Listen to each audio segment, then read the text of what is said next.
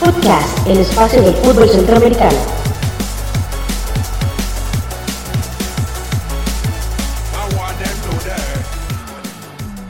Muy buenas amigas y amigos de Footcast, el espacio del fútbol centroamericano. Estamos en el episodio quinto, hoy lunes 4 de diciembre, fecha de grabación de este episodio muy especial, tras el sorteo de la FIFA para la conformación de los diferentes grupos de la Copa del Mundo Rusia 2018.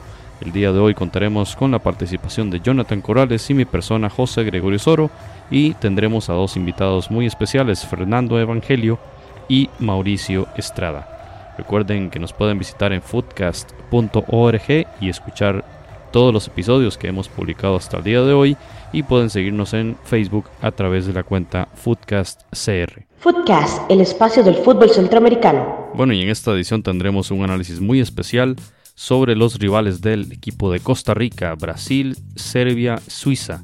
Tendremos un análisis en profundidad de parte de Jonathan y de mi persona con respecto a estos tres rivales que enfrentarán a la selección de Costa Rica en la Copa del Mundo. Asimismo tendremos una entrevista desde España con Fernando Evangelio del espacio This is Football, un podcast de fútbol internacional de la cadena Cope en España.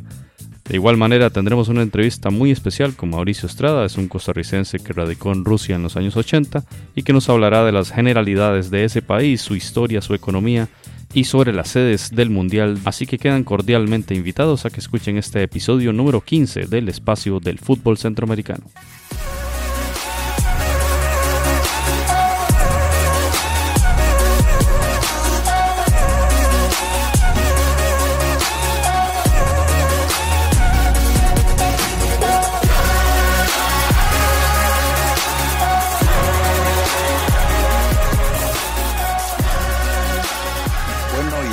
De que usted hubiera pasado el anterior fin de semana debajo de alguna roca o perdido en el espacio, que no se ha dado cuenta que Costa Rica quedó ubicado en el grupo E, ahí va a estar junto a Serbia, Brasil y Suiza. Esto para repasar rápidamente antes de analizar propiamente a los a cada uno de los rivales.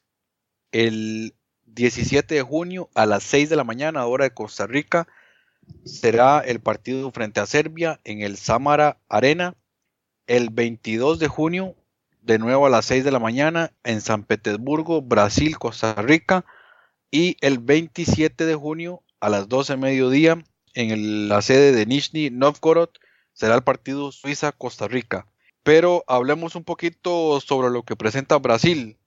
Sí, Jonathan, eh, Brasil es, está rankeado en el último ranking de FIFA de este mes de noviembre en el segundo lugar, detrás de Alemania, ¿verdad? Entonces podemos hablar de un equipo, bueno, que hizo una eliminatoria casi perfecta en, en Sudamérica desde que lo tomó Tite, ¿verdad? Tite que vino a revolucionar, digamos, eh, este equipo brasileño y que clasificó en cierta forma con bastante anticipación en esta eliminatoria que otros equipos, como el caso de Argentina, le costó muchísimo eh, llegar hasta ese ansiado clasificación. Y pues Brasil, muchas fechas antes de la finalización de la, de la eliminatoria suramericana, logró ese pase para Rusia 2018. ¿Qué, sistema de formación eh, presenta el equipo de Tite? Pues, eh, por ejemplo, en el juego contra Chile, en el 3 a 0 eh, en Brasil, jugó con un 4-1-4-1. Sistema entonces de una línea de cuatro con Alexandro, Joao Miranda, Marquinhos, Dani Alves por la derecha, Casemiro, el jugador del Real Madrid, delante de la línea de cuatro y una línea de cuatro mediocampistas que podríamos decir que son los dos alas que sí avanzarían y se convierten, podrían convertirse perfectamente en un en tres delanteros. Estamos hablando por la izquierda Neymar y por la derecha Philippe Coutinho, el jugador del Liverpool, y adelante eh, Gabriel de Jesús, el jugador del Manchester City, un equipo bastante ofensivo. Ahí delante de Casemiro jugarían Renato Augusto y Paulinho, el jugador del Barça. Un equipo que Tite ha logrado eh, convertir a un juego más ofensivo Eh, luego de esa debacle que vivieron en la Copa del Mundo Brasil 2014 en la semifinal frente a Alemania, había algo que hacer y pues Tite creo yo que ha logrado dar esa sacudida que necesitaba este equipo porque la calidad brasileña nadie la pone, nadie la pone en duda, de un equipo muy ofensivo cuya figura principal si se puede hablar de una figura principal en un equipo lleno de estrellas, sin duda alguna Neymar, el jugador de moda, el jugador del Paris Saint Germain, con un estado competitivo de primerísimo nivel, quizá uno de los mejores tres jugadores del mundo hoy por hoy, y pues cuenta entonces Brasil con un referente en ataque sin igual, un jugador muy habilidoso que juega pegado a la línea izquierda, pero entra en diagonales quitándose rivales con mucha habilidad, jugadas con, con dribbling, con bicicletas, con buen remate de, pierna derecha. Recordamos goles que también hizo con el Barça de pierna izquierda, un jugador muy, muy completo. Desequilibrio total en Neymar y sin hablar de los demás jugadores que ya acabamos de mencionar. Y pues hablar de Brasil es hablar de historia mundialista, 20 participaciones en campeonatos del mundo. De esas 20, ni más ni menos 11 veces ha llegado a semifinales, ha participado a 7 finales y logró ganar el campeonato en 5 ocasiones, en el 58, en el 62, en el 70, en el 94 y la última en el Mundial Corea-Japón 2002. Sí, exactamente, como ya lo decía usted de Soro. Este equipo de Brasil realmente arrasó en las eliminatorias sudamericanas, no tuvo rival que el cual estuviera a su altura. Y Titi hizo algo muy importante después de la de ese famoso 7 a 1 ocurrido en el, en el pasado mundial y es hacer un cambio de mentalidad y empezó por quitar alguno de los pesos pesados del equipo. Sentó a Thiago Silva, dejó fuera a David Luis. De hecho, hace varios partidos que ni siquiera es tomado en cuenta en, la convocatoria. Y a partir de ahí empezó a reformar un poco el plantel, cambiarle la mentalidad, volver a esa mentalidad de ataque, esa mentalidad de que son eh, un equipo que debe ser candidato al título. Ahora, algo muy importante, a pesar de que es un equipo con mentalidad ofensiva, la táctica es de resguardarse a nivel defensivo. Entonces, ha tenido mucho cuidado en resguardar esas, esas figuras y atacar con lo necesario. Si repasamos desde atrás, el portero Allison, pues es el, es el titular. Ahí creo que no, no va a haber discusión. Sin embargo, también está Ederson del Manchester City, que es el consentido de Guardiola, titular en la Premier League. No se puede descartar que este muchacho tenga participación. Este es de la generación que obtuvo la medalla de oro en los Juegos Olímpicos. Eh, entonces, pues no, no podemos descartarlos definitivamente. Luego en la defensa, ahí tenemos a Dani Alves, ahí va a ser indiscutible. Por el lado izquierdo, Marcelo. Eh, sin embargo, ahí tampoco se puede descartar el relevo de Alexandro de la Juventus, un jugador importante. Felipe Luis ha sido convocado, pero en este momento no, no parece ser tomado en cuenta. Habrá que ver si va a estar en la lista final. Y en la pareja de centrales, ahí ha confiado mucho en Miranda del Inter, eh, exjugador del Atlético de Madrid, y también en Marquinhos, que es compañero de Thiago Silva en el Paris Saint Germain. Pero Marquinhos es, ha sido el titular en las alineaciones de Tite. Y como relevo de Dani Alves está el caso de Danilo del Manchester City, exjugador del Real Madrid. En el medio campo, ahí Casemiro es uno de los baluartes. Sin embargo, ha confiado mucho en Renato Augusto, también del fútbol chino, y antes de que lo contratara el Barcelona, también confió mucho en Paulinho, que también estaba en China. Entonces, esos eran dos jugadores que no eran tomados en cuenta por el seleccionador eh, anterior. Y eso ha sido otro de los cambios que ha traído Tite a, esta formación. Hoy en día, nadie discute de Paulinho, pero hay que recordar que cuando se empezó la eliminatoria estaba todavía en China. Y por supuesto está el caso de Felipe Coutinho, realmente un jugador en este momento consagrado en el Liverpool, pretendido por el Barcelona. De hecho, hay, un, hay, una, hay una historia de Coutinho que ahorita vamos a comentar. Y por supuesto también no olvidarse de William, que William es un jugador muy importante en el Chelsea. Sin duda una pieza que va a ser clave ahí para el ataque de Brasil. Y por supuesto no nos podemos olvidar de lo que puede aportar el jugador Gabriel Jesús, ha sido importantísimo para el Manchester City desde la temporada anterior que ingresó a pesar de la lesión y con Brasil ha sido realmente infalible, es el número 9 que estaba buscando Brasil desde hace mucho tiempo para que acompañe a Neymar, que pues es poco lo que uno puede agregarle acerca de Neymar. Ahí sí sería llover sobre mojado, pero además no olvidemos lo que puede aportar eh, Firmino, que es otra de las figuras del fútbol europeo que en este momento está dando pasos muy importantes. Por ahí también aparece este pequeñito Tyson del Shakhtar Donetsk, ahí lo hemos visto en la Champions League anotando algunos goles, pero habría que ver que si va a tener oportunidad en el, en el Mundial. Por otro lado, hay un par de jugadores que sí me gustaría destacar que es posible que se vayan a meter en esa lista final de Tite. Uno es Luan, que la semana anterior, campeón de la Copa Libertadores con el gremio, también formó parte del equipo que ganó la medalla de oro en los Juegos Olímpicos junto con Neymar. Y por supuesto también del gremio no me puede faltar hablar de Arthur, un jugadorazo realmente pretendido en este momento por varios equipos a nivel europeo, mediocampista, 21 años, un jugadorazo realmente. Ahí por supuesto tiene una competencia muy fuerte con Paulinho, con lo que puede aportar Renato Augusto, pero yo creo que Tite lo va a incluir ahí en esa lista final. Entonces, pues en ese sentido va a ser muy, muy interesante lo que este, esta escuadra pueda aportar y un dato interesante que repasábamos eh, durante la semana anterior acerca de este equipo de Brasil, que en la Copa del Mundo Sub-17 en el 2009 se enfrentó Brasil y Suiza en la, en la fase de grupos. En ese equipo de Brasil nada más escuchen quiénes estaban ahí. Neymar, Casemiro y Coutinho.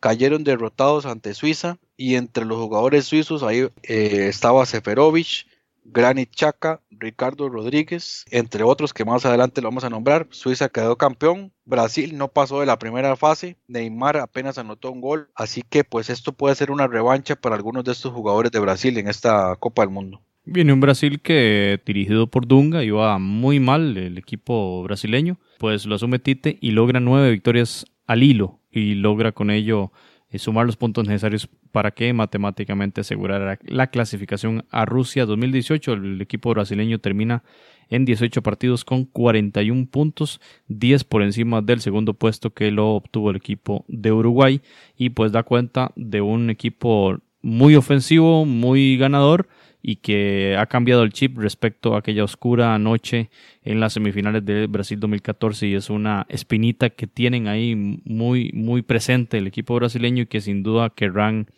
sacársela de una vez este mundial en Rusia contra Alemania. Y veremos entonces un equipo como Jonathan acaba de escribir muy detalladamente plagado de jugadores reconocidísimos que juegan en las mejores ligas del mundo, jugadores emblemáticos y estrellas, así que veremos el juego bonito está de vuelta con un entrenador que le gusta, quizá un, juego más balanceado, pero no tan defensivo como rocoso como lo pretendía Dunga y que no sirvió de nada. Y ahora Tite, creemos que con ese 4-1-4-1 ha encontrado el balance importantísimo que tiene este equipo brasileño con esas fichas, pues lo va, lo va a lograr y sin duda creemos y coincidimos en que este equipo de Brasil está llamado a ganar el grupo con nueve puntos. Este grupo en el que también está Suiza y hablaremos un poco de esta selección suiza que en el ranking de FIFA está ubicada en el puesto número 8 en la clasificación del mes de noviembre. Su entrenador se llama Vladimir Petkovic.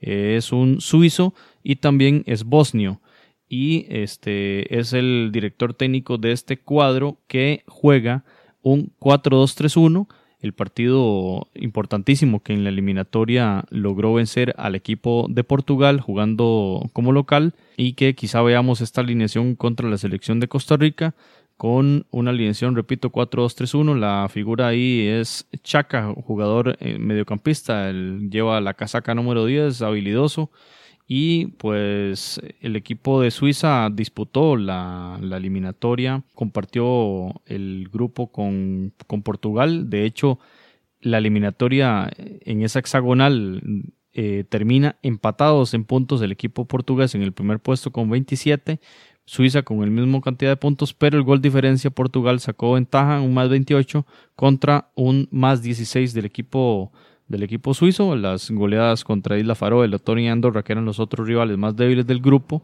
El tercer lugar, Hungría, que ya Costa Rica enfrentó en la mini gira europea en, el mes de noviembre, eh, fue el otro rival que sacó más puntos con 13, una ventaja enorme.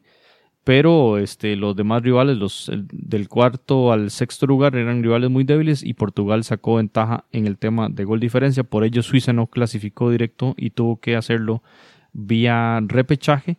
Entonces hablamos de una figura, Granit Xhaka, fue elegido el mejor jugador suizo en el 2017 y es un jugador que pertenece al Arsenal de Inglaterra. El equipo suizo ha disputado 10 mundiales, de los cuales ha logrado alcanzar los cuartos de final, ese es su mejor logro, y lo alcanzó en los mundiales del 34 en Italia, el 38 en Francia y en 1954 como locales el equipo de Suiza logró este juego de cuartos de final, ha sido su mejor desempeño en Copas del Mundo. Sobre la ubicación en el mismo grupo de Brasil, Costa Rica y Serbia, eh, recogemos informaciones o declaraciones del director técnico Vladimir Petkovic, donde indica al diario Blick, uno de los principales diarios suizos, indicó Petkovic que comenzaremos contra un oponente fuerte, que es en este caso es Brasil, pero indica con toda honestidad que no tienen posibilidades de conseguir puntos, pero que los, eh, los otros dos rivales son los oponentes verdaderos de este, de este grupo, tanto Costa Rica como Serbia. Dice que no es un grupo sencillo, que hay que prepararse bien, que Costa Rica es un rival importante que terminó de segundo lugar en la CONCACAF y que tienen buenos jugadores el equipo de Costa Rica, muchos de ellos jugando en ligas europeas y es un rival incómodo. Sobre Serbia, dice Petkovic que es un muy buen equipo que ha ido mejorando con el tiempo y que tiene muy buenas individualidades, pero además juegan muy bien como equipo y que han calificado muy bien como primero de su grupo. Y que bueno, la idea es sobrevivir en ese grupo, sobre todo como le indicó, difícil contra Brasil, pero que los rivales a vencer Costa Rica y Serbia serán los enfrentamientos directos, serán claves para lograr esa clasificación y que ya ven de fijo eh, si logran ese ansiado segundo lugar de grupo, ese partido en octavos contra la selección de Alemania. Por su parte, Félix Bissinger, el director de deportes de este diario, el diario Blick de Suiza, dice que con Costa Rica y Serbia son dos equipos que pueden vencer y que el equipo de Suiza puede alcanzar ese, ese segundo puesto y que lo más probable es que la selección de Suiza juegue su cuarto partido contra la selección de Alemania en los octavos de final. Así es, bueno, este equipo suizo ya es un equipo maduro que ha venido desarrollando ya una generación de jugadores importantes. Recordemos en el Mundial del 2010 ya dio la sorpresa al derrotar a España en el primer partido. Luego en el Mundial de Brasil también dio otra sorpresa, por poco elimina a Argentina, de hecho se fueron hasta tiempo extra. En la pasada Eurocopa pues no estuvieron a la altura de las expectativas, cayeron eliminados en penales por Polonia en los octavos de final. Sin embargo, ya hay algunos jugadores importantes. Ahí el caso de Jan Sommer, me parece que ya es un jugador que eh, tiene mucha experiencia eh, en este equipo, 28 años. Steiner de la Juventus, creo que es uno de los jugadores más conocidos definitivamente. Por ahí también podemos nombrar a Yoru, que estuvo en el, en el Arsenal un tiempo, ya es un jugador veterano jugador importante ahí que también ha sido tomado en cuenta. Por ahí también podemos nombrarle a Ricardo Rodríguez, un jugador que más que todo hizo sus primeros pasos o se dio a conocer en el fútbol alemán. Ahora está en el Milan, ya tiene 25 años, todavía una edad bastante, bastante joven, pero 50 partidos ya con la selección suiza lo nombrábamos anteriormente, que también participó en ese Mundial Sub-17 de 2009 que obtuvieron el, máximo trofeo. También nombrar ahí a Fabián Char, que es compañero de Celso Borges en el Deportivo La Coruña. Por ahí también aparece Fabián Frey, un jugador importante para parte de esa dinastía del apellido Frey en Suiza. Ya es casi que la tercera generación de Frey que vemos en esta, en esta selección. Por ahí Granit Chaka, ya jugador ampliamente conocido del Arsenal, de esa generación de jugadores del Basel que todavía sigue dando la talla en Europa, el Basel pues con participación en la Champions. Este Granit Chaka, recordemos que tiene un hermano gemelo, pero el hermano gemelo optó por jugar para Albania, porque los padres de, estos Chaka es, de, de origen de origen albanés y también de Kosovo, entonces incluso ellos podrían haber elegido diferentes nacionalidades y fue, es una, una historia interesante que tienen estos muchachos. El caso de Balon Berami, jugador ya también con una amplia trayectoria en el fútbol internacional, lo recordamos en la Lazio, también estuvo por el fútbol alemán, ahorita en el Udinese. Y por ahí también se me olvida, bueno, Semaili también es un jugador importante. Eh, ahorita en el, en el Montreal Impact, por eso es que nos suena, porque lo, lo, hemos escuchado ahí. Jason Fernández también ya tiene un mundial, dos mundiales en, sus, en su espalda. Sherdan Shakiri, otro de los jugadores importantísimos en este equipo. Y en la parte de ataque, pues eh, me gustaría nombrar, por ejemplo, Abril Embolo. Es una de las promesas del fútbol europeo en este momento, pretendido por varios equipos. Juegan el Schalke, otro de los que salió de ese, de ese equipo del Basel, una gran cuna de jugadores. Haris Seferovic, que anteriormente lo nombramos, también de esa generación campeona del Mundial Sub-17. Y por ahí también podría meterse, bueno, Memedi, que juega en el Leverkusen, también conocido ya del, fútbol europeo. Y habría que ver si habría alguna segunda oportunidad para Eren Dijok, que fue seleccionado suizo desde el Mundial de Sudáfrica. Habría que ver si, si lo van a tomar en cuenta para este Mundial. Bien, y de todas las participaciones de la selección suiza, hay que hablar que en seis de las diez ocasiones ha clasificado segunda ronda, de modo que es un equipo que hay que tener bastante en cuenta. Tiene mucha experiencia y más de la mitad de sus participaciones han sido exitosas en el sentido de, que ha logrado superar esa primera fase que sin duda lo, lo, están esperando, tal como vimos en las declaraciones. Esperan ese juego contra el primero del grupo de Alemania, que sin duda todos coincidimos en que será Alemania. Entonces, el rival de este segundo lugar del grupo donde Suiza, Serbia y Costa Rica disputarán el segundo puesto que todo el mundo da por descontado que obtendrá el primer lugar el equipo de Brasil. Y bien, para cerrar este grupo vamos a hablar de Serbia. Serbia está ubicado en el ranking en el lugar número 37 en el mes de noviembre. Su entrenador es Mladen Krastajic es un ex defensa internacional que representó a Serbia y Montenegro en la Copa del Mundo de Alemania 2006 y que recientemente en el mes de octubre asumió la selección de Serbia tras la destitución de Slajup Muslin.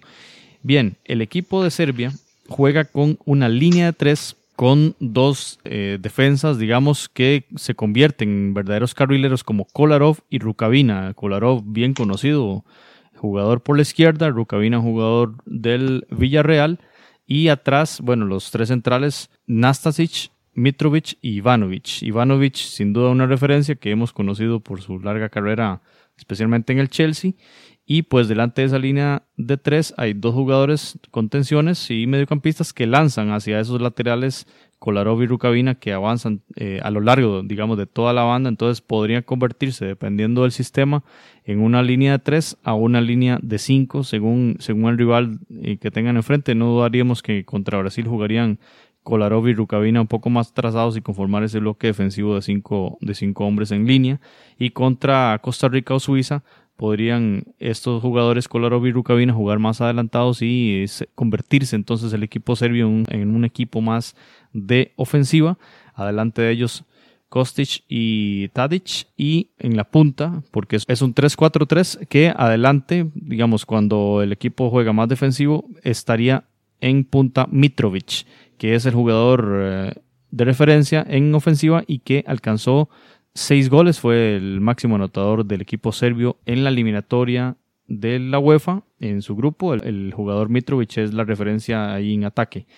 Y cuando jugaron, por ejemplo, de visita ante rivales muy calificados, en el caso de Austria, partido que por cierto fue el único partido que el equipo de Serbia eh, fue derrotado en esa eliminatoria, jugaron con una línea de tres, igual Rukavina y Kolarov más atrasados.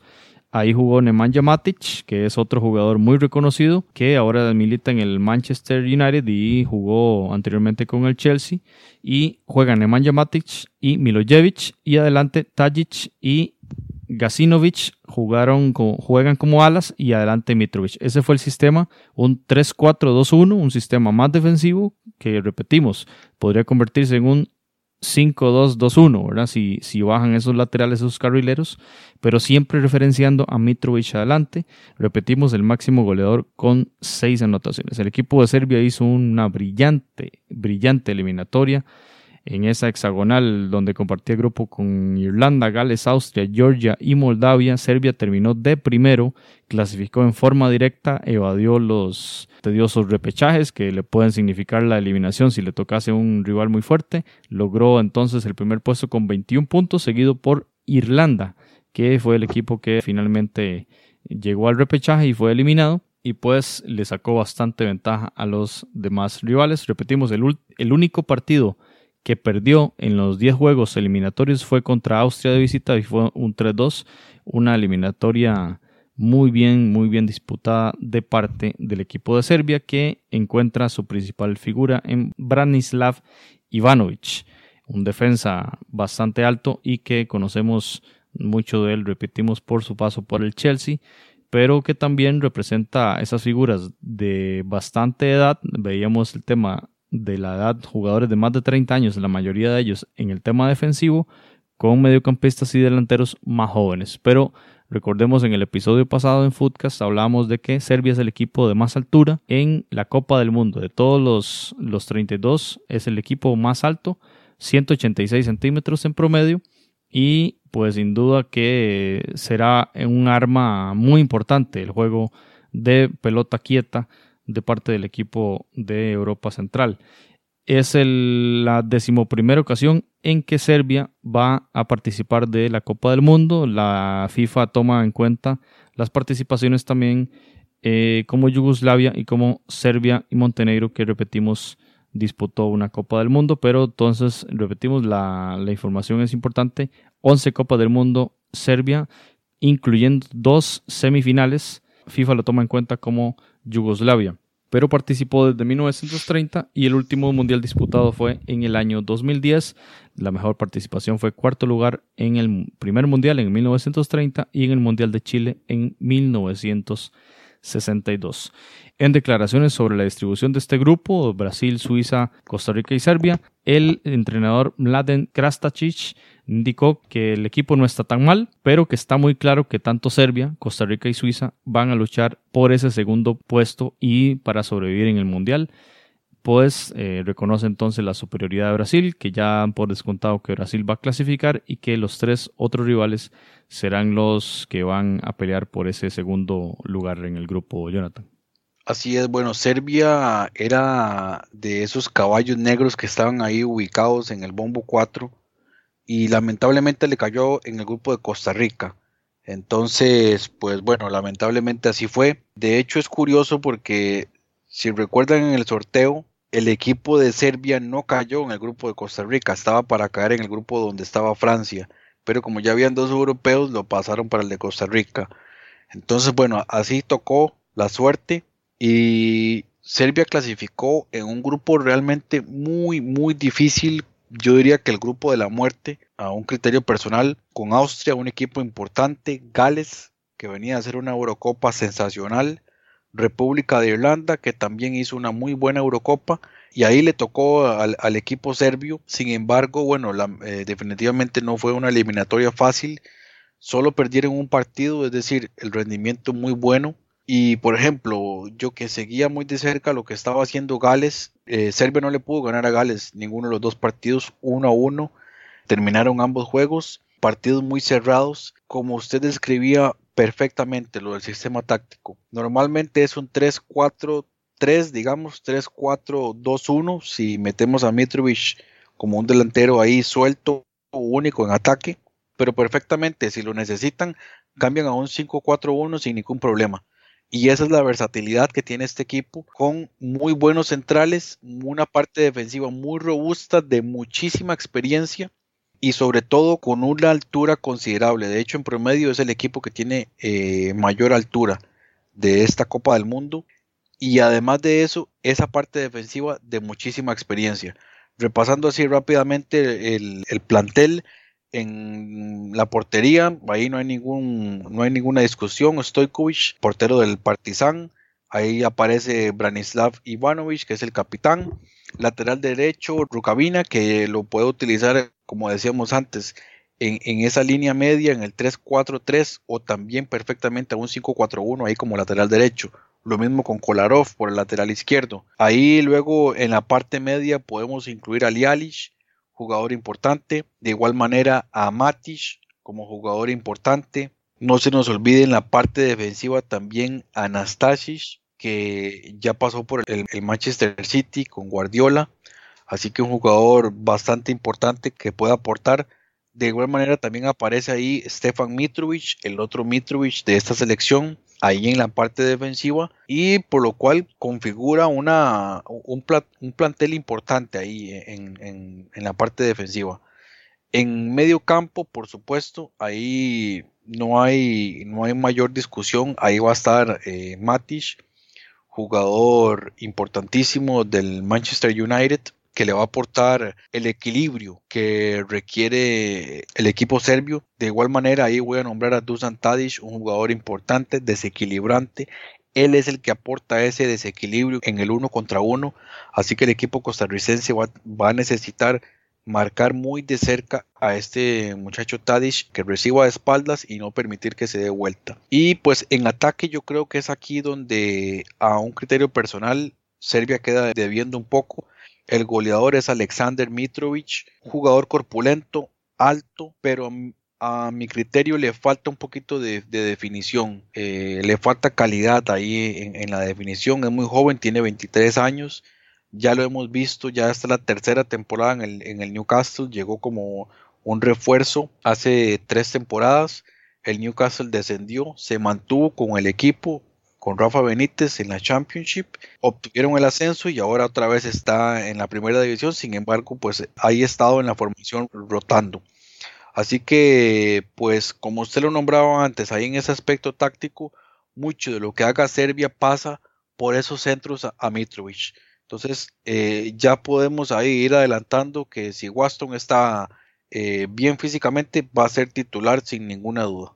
Muy bien, es un, es un buen análisis y yo quería cerrar en el caso de Serbia con los datos que hablábamos en el episodio pasado sobre el, el estudio que hizo el Observatorio de Fútbol para la FIFA, que fue publicado la semana tras anterior, que indicaba, repito, Serbia es el equipo con más estatura, con 185.6 centímetros en promedio, todos los jugadores, y este dato es uno de los más importantes, el 92.3% de todos los seleccionados de Serbia son legionarios, juegan en ligas extranjeras, lo cual da por entender la calidad de este fútbol, este fútbol del centro de Europa que exporta, que exporta jugadores y de muy buena calidad a todas las mejores ligas del continente.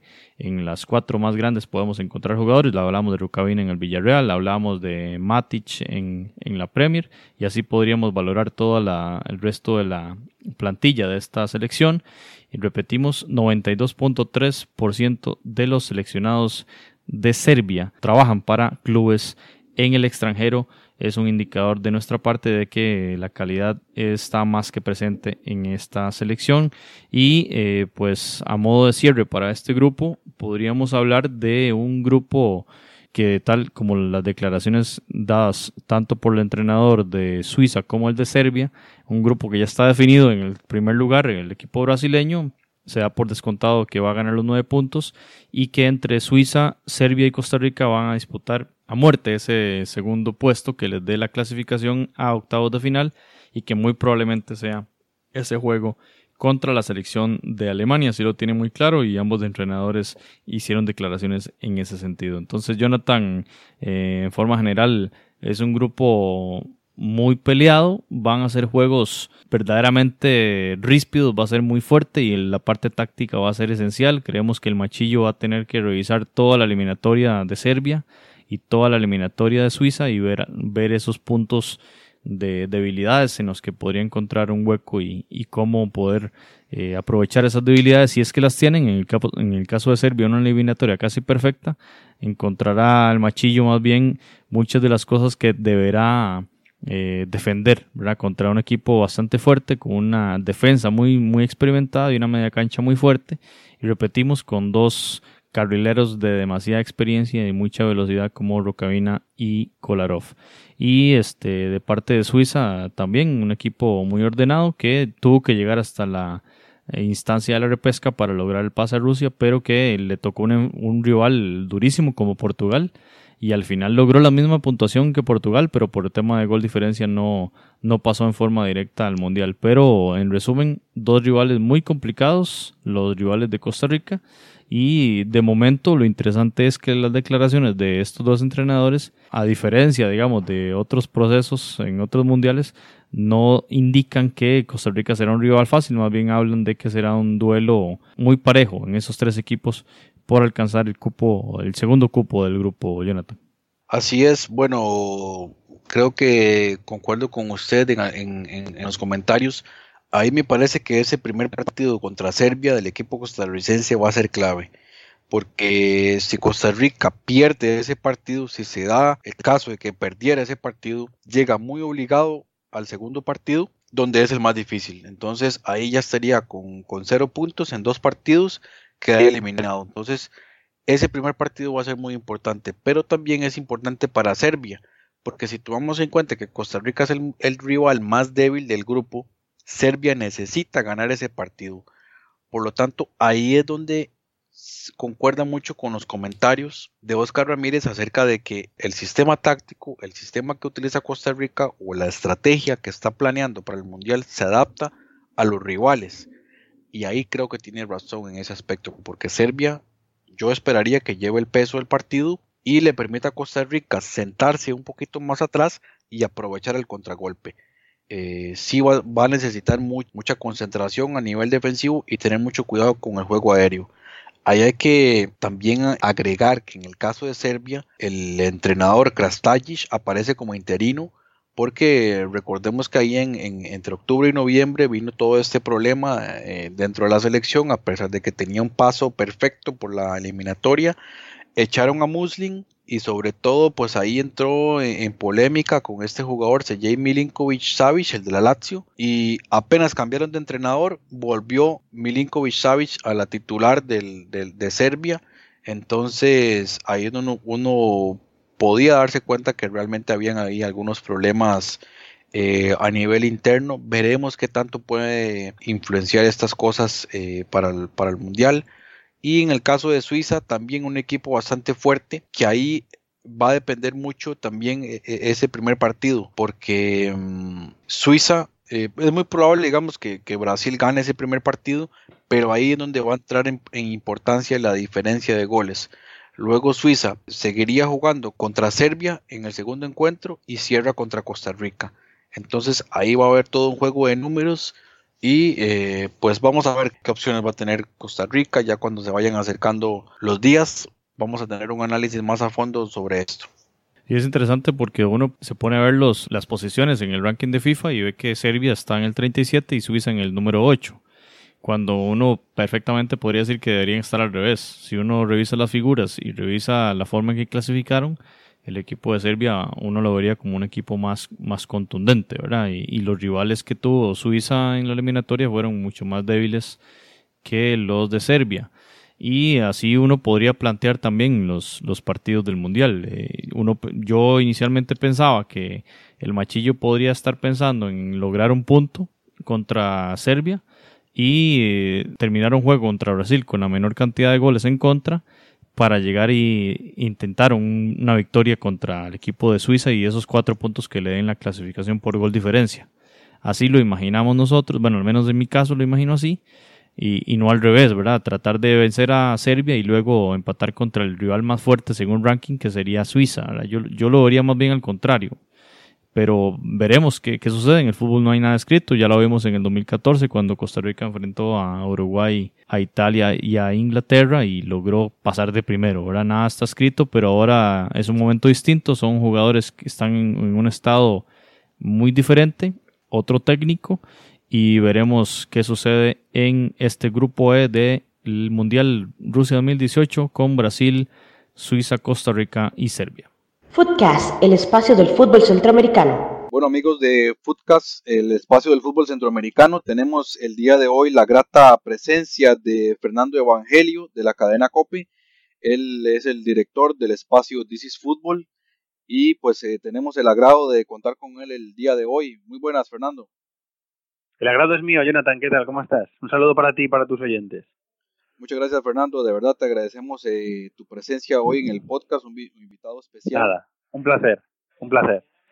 Y pues estábamos pues con muy reciente, el muy reciente sorteo realizado el día viernes del Mundial y pues el, equipo de España cayó realmente en lo que algunos han denominado pues el mal llamado grupo de la muerte, pero más que todo por tal vez por los nombres, porque eh, en realidad pareciera que España en teoría no, debería tener mayor complicación en ese grupo.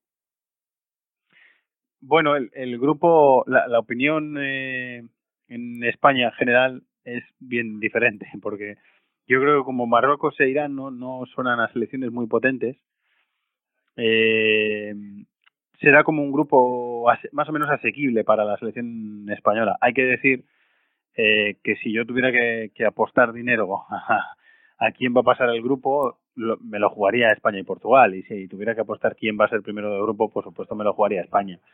Eh, pero mm, para mí el grupo tiene su dificultad, es un grupo exigente. Eh, ¿Por qué?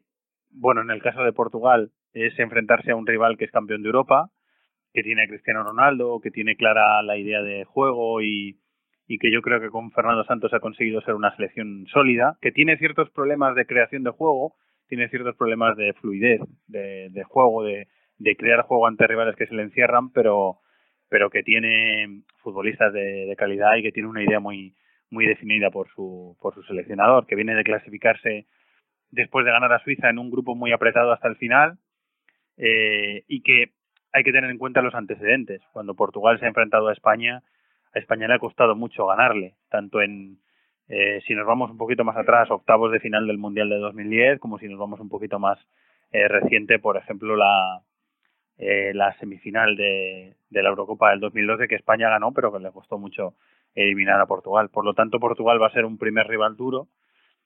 Y luego son dos selecciones, el resto de, selecciones del grupo son dos selecciones, eh, cada una a su nivel, pero para mi gusto muy competitivas las dos. Marruecos es una selección eh, que no ha recibido goles en un, en un grupo de clasificación africana en el que estaban Costa de Marfil, estaba Gabón, con Aubameyang en ataque y, y estaba Mali, que son selecciones, son tres selecciones eh, que se caracterizan especialmente por tener muy buenos jugadores, sobre todo en ataque. Y en, y en ese grupo, con esas tres selecciones, Marruecos no recibió ningún gol. Además, tiene un entrenador que a mí me gusta mucho, que es Hervé Renard, el francés que hizo a Zambia campeona de África, después a Costa de Marfil también campeona de África y que ha devuelto a, a Marruecos a, un mundial 20 años después. Tiene gente con, mucha calidad, está destinado a ser un equipo sólido y, que defiende bien, pero luego tiene a gente con, mucha calidad en el medio campo y en el ataque como Belanda, como Busufa, como Antrabat, eh, como Ziyech, el jugador del Ajax, Amin Harid, que en el que está brillando, eh, tiene gente de mucha clase, un delantero que me gusta mucho como Boutaïd, eh, y después Irán es una selección bastante competitiva también, la mejor selección de Asia, durante 12 partidos imbatida en, en la fase de clasificación en ese continente, tiene a Queiroz. Mm, parece que hay mm, ciertos eh, aspectos que limar con el gobierno iraní, que ha dejado a dos jugadores de Irán eh, importantes para, para Queiroz sin poder jugar por haberse enfrentado a un equipo israelí en la previa de la Europa League. Eh, parece que Queiroz está echando un pulso con el gobierno iraní, pero si él sigue siendo el seleccionador en el Mundial, es un técnico que lleva seis años trabajando con una eh, selección en la que, a la que le ha sacado muy rendimiento, sobre todo de, muy buen rendimiento, sobre todo defensivo. Así que a mí me parece un grupo exigente. Luego dentro de seis meses vamos a ver lo que pasa. Así es. Ahora, mm, viendo el equipo de España y cómo ha venido con su rendimiento bajo el mando de Lopetegui, ¿cuáles serían las expectativas de este grupo? Es decir, eh, eh, ¿está para campeón del mundo o esa va a ser la exigencia o tal vez tal vez se, se le puedan perdonar ciertas cosas?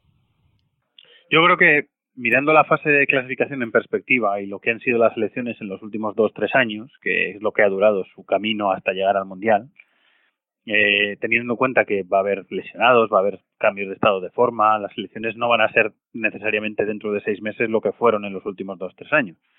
Eh, pero teniendo en cuenta el, camino que han llevado hasta aquí, yo situaría a España en un escalón de, candidatas al título junto con Brasil y con Alemania.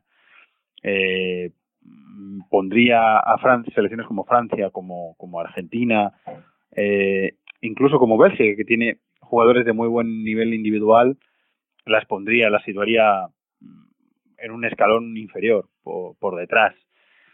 Eh, y después podríamos tener alguna sorpresa, pero vamos, más o menos de ese ramillete de candidatas, eh, para mí a día de hoy, si el Mundial empezara mañana, saldría el, el campeón. Así que España la situaríamos en el mismo escalón que Brasil y que Alemania, y luego hay que demostrarlo. España llegaba como con la condición de campeona en 2014 y en un grupo en el que estaban Holanda, Chile y Australia, en el segundo partido, cuando terminó el segundo partido ya estaba en casa, ya estaba eliminada, o sea que luego hay que competir el grupo y, y como dice el seleccionador Julen Lopetegui, hay que demostrarlo en, el campo.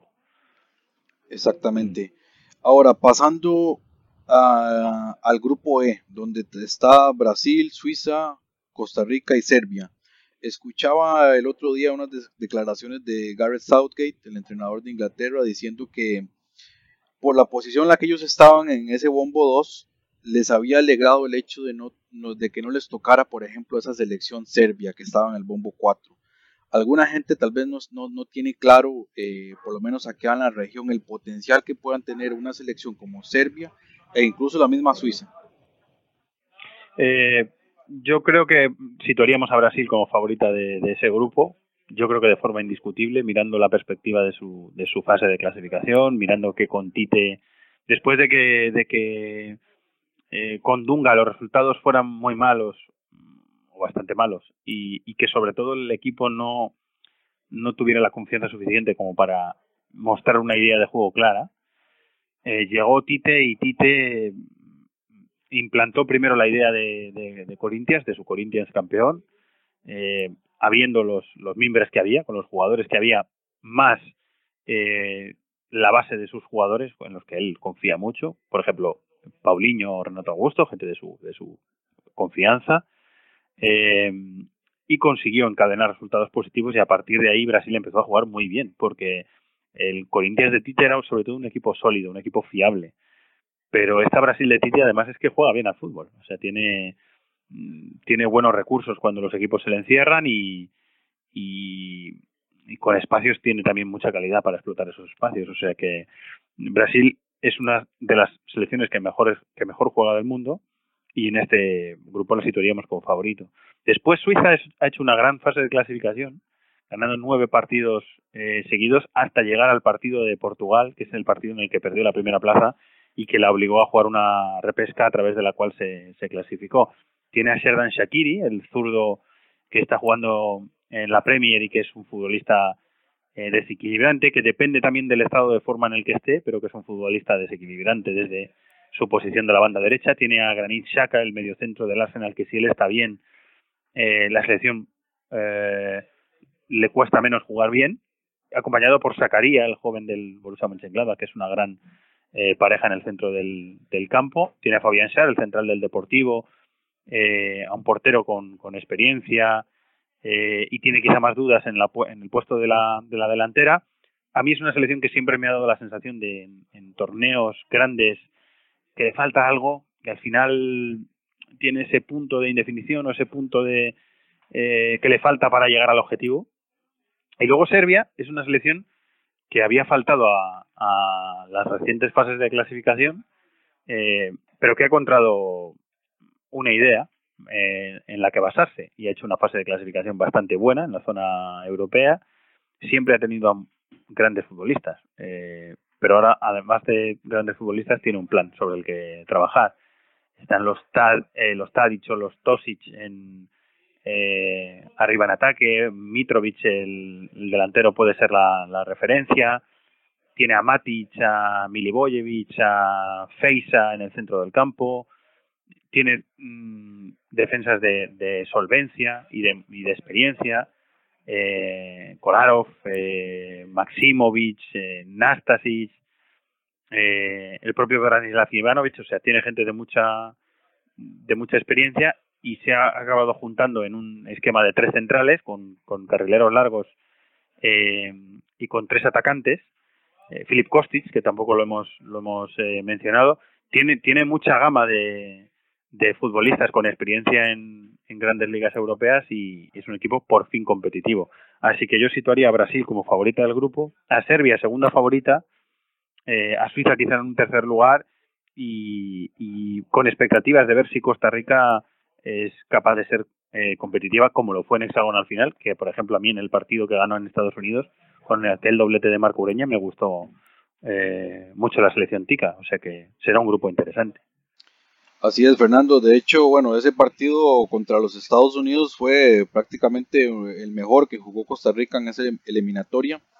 Nosotros en lo particular creeremos o creeríamos que Costa Rica pues no clasificaría a esa segunda fase, pero va a depender de si logra amalgamar un sistema defensivo lo suficientemente eficiente para, para lograr contener la, el, ataque que pueda ofrecer eh, eh, Serbia o, Suiza, sobre todo ese primer partido que es contra Serbia.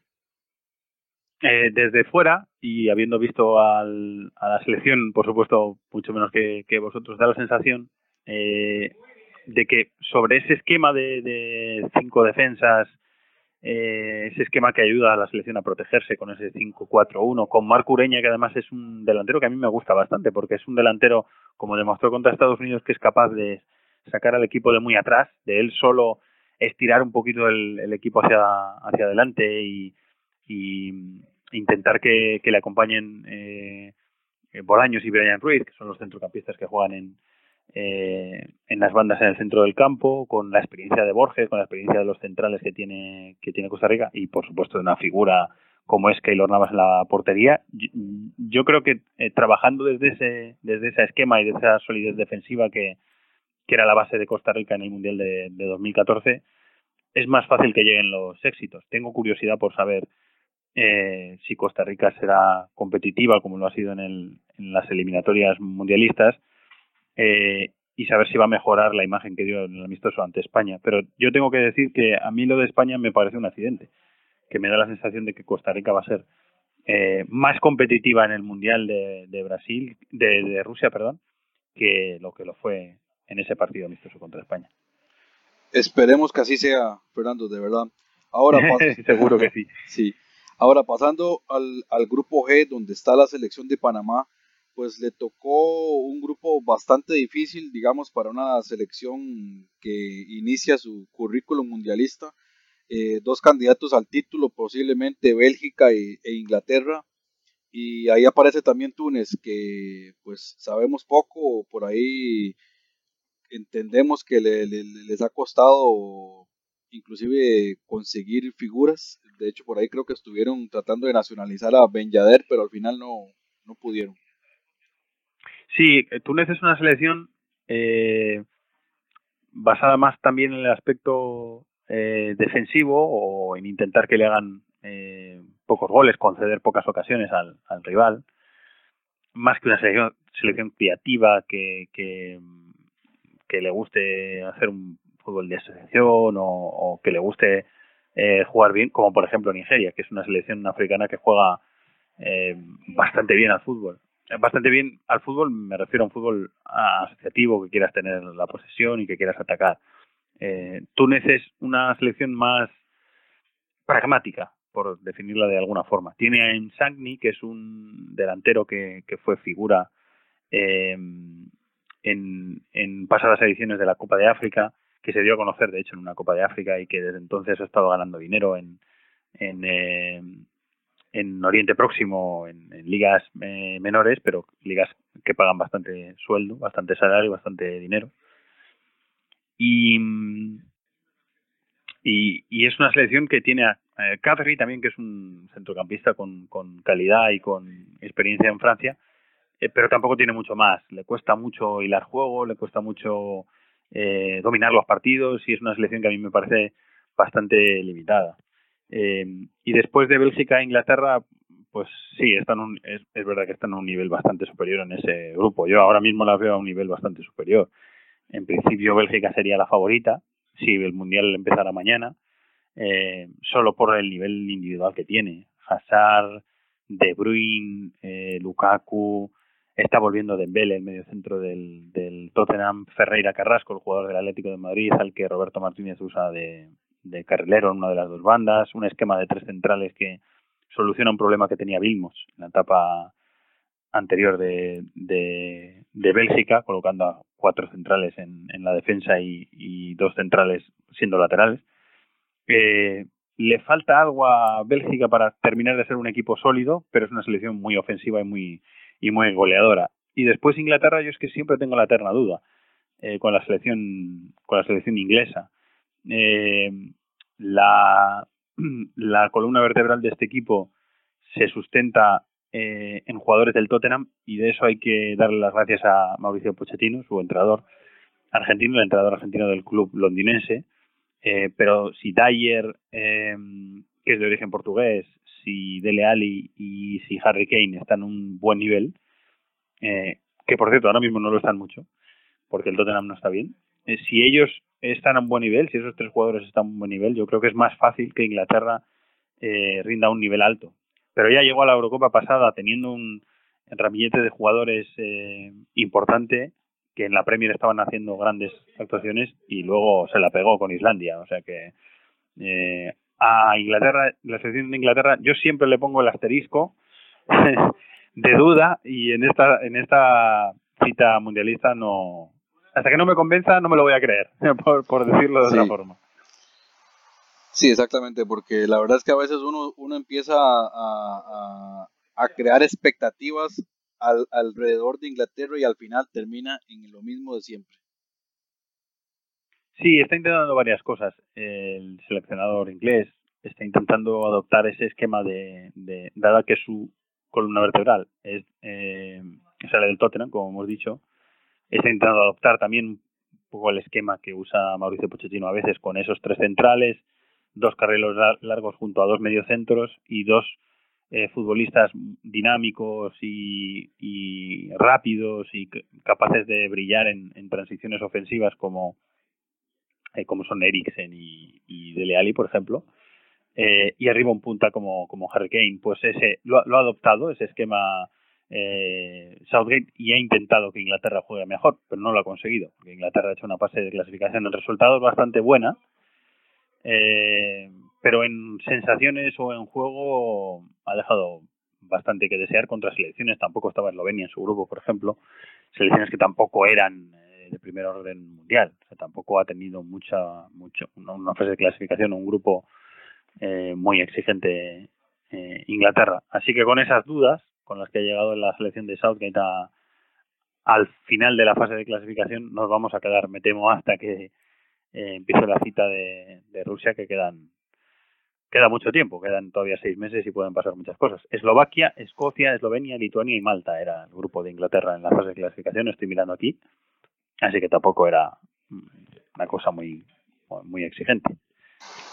Sí, no, no, no, no debían tener problemas ahí en la fase eliminatoria. Ahora, en el caso de Panamá, eh, pues está difícil, ¿verdad? Por lograr al menos eh, clasificar, pero es una selección que de hecho creo que es la más, la más longeva, la que tiene el promedio de edad más alto.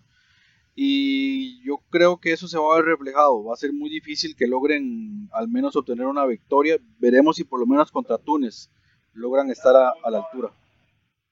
Lo solemos poner como algo positivo, en cita sobre todo como mundiales. Lo hemos comentado hoy en un programa especial que teníamos hoy dedicado también al sorteo del mundial. Lo comentábamos que la defensa de, de, Portugal. Tiene tres centrales muy veteranos y lo, lo indicábamos como algo positivo. ¿Qué ocurre? Que Panamá eh, está acostumbrado a competir en un nivel eh, en la CONCACAF que mm, un poco la irregularidad de Estados Unidos o un poco la, la, mala fase de clasificación que ha hecho Estados Unidos, ha tenido problemas también Honduras, México ha sido la más solvente, pero ha estado rodeada por rivales irregulares y Panamá ha aprovechado ese, esa circunstancia y se ha clasificado para, para el Mundial. Y eso es histórico, yo creo que es una selección que tiene que disfrutar de su primera experiencia en un, en un Mundial. Eh, siempre hay que intentar competir al más alto nivel y además estoy seguro de que para la selección va a ser un aprendizaje eh, inolvidable, pero hay que partir de, la, de una base realista y saber que en un grupo con Bélgica, incluso Túnez, que hemos dicho que no juega muy bien, pero que es un equipo bastante físico también, eh, que es relativamente difícil meterle un gol y con Inglaterra pues es un, grupo para, para no ser muy optimistas, pero es la primera cita, hay que afrontarla con mucha ilusión y, hay que aprender de, de ella, que seguro que durante el torneo hay muchas circunstancias para, para aprender. También hay que tener en cuenta que Costa Rica llegaba a, yo creo que es una selección de mayor nivel, Costa Rica, pero por lo que he visto, ¿eh? por lo que les he visto a las dos, pero hay que tener en cuenta que Costa Rica llegaba al Mundial de Brasil como, como la víctima propicia del grupo en el que estaba, con Italia, con Inglaterra y, con Uruguay. Y Costa Rica acabó ganando ese grupo llegando a cuartos de final. O sea que es un mundial y es una competición muy especial, dura un mes solo. Depende mucho de los estados de forma de, de los jugadores y de, incluso de la suerte en determinados momentos. Y Panamá lo va a pelear, eso no tengo ninguna duda. Así es, Fernando. Este, bueno, realmente te agradecemos eh, la participación en el programa del día de hoy. Esperamos eh, contar con su presencia, tal vez eh, más adelante en alguna otra, en alguna otra ocasión. Y estamos a la orden por si tienes alguna consulta o algo, pues eh, ahí estamos. Muy bien, pues tomaremos nota y nada, ha sido un placer. Muchas gracias a vosotros eh, por la llamada. Hasta luego. Hasta luego.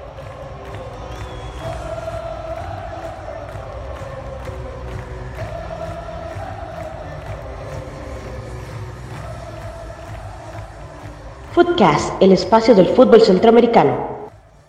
Bueno amigos de Footcast, tenemos un invitado muy especial, se llama Mauricio Estrada, es de acá de San Carlos, Costa Rica, él es geógrafo del Instituto Meteorológico de Odessa, lo que es ahora Ucrania, en aquel momento la, la URSS, él vivió allá en, del año 80 al 86 y hoy lo tenemos acá de invitado para que nos converse un poco de lo que encontraremos en el Mundial sobre las generalidades de Rusia, las sedes, temas climáticos, temas políticos. Hoy tendremos un podcast muy, muy de cultura general y pues bienvenido Mauricio. Y tenemos a, a Jonathan también acá. Entonces entre Jonathan y mi persona estaremos ahí conversando con usted para conocer un poquito de este país donde se va a desarrollar el Mundial 2018. Muchas gracias por invitarme. Es un placer estar aquí. Jonathan, un saludo a la distancia. José aquí al frente. Mucho gusto.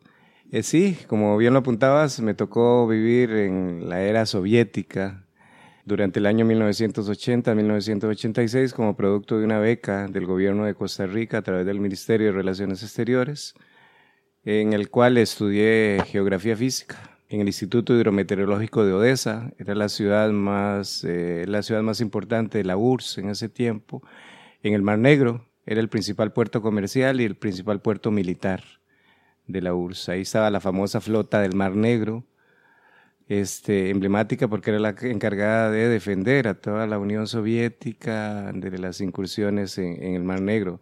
Era, era Ucrania, después de la repartición en, del, en 1991 ya la flota pasa a manos de Ucrania y esa zona es en estos momentos Ucrania. En esos seis años, Mau, que estuviste ahí en, en la URSS, sí hubo la oportunidad de conocer muchos más lugares del correcto de esa, correcto de este eh, teníamos que ir a Moscú eh, sobre todo por cuestiones de revalidación de pasaportes visas algunos congresos que organizaba la, la asociación de estudiantes eh, a Kiev también, que era una ciudad, la capital de Ucrania, que es la capital de Ucrania, una de las ciudades más antiguas de la extinta URSS.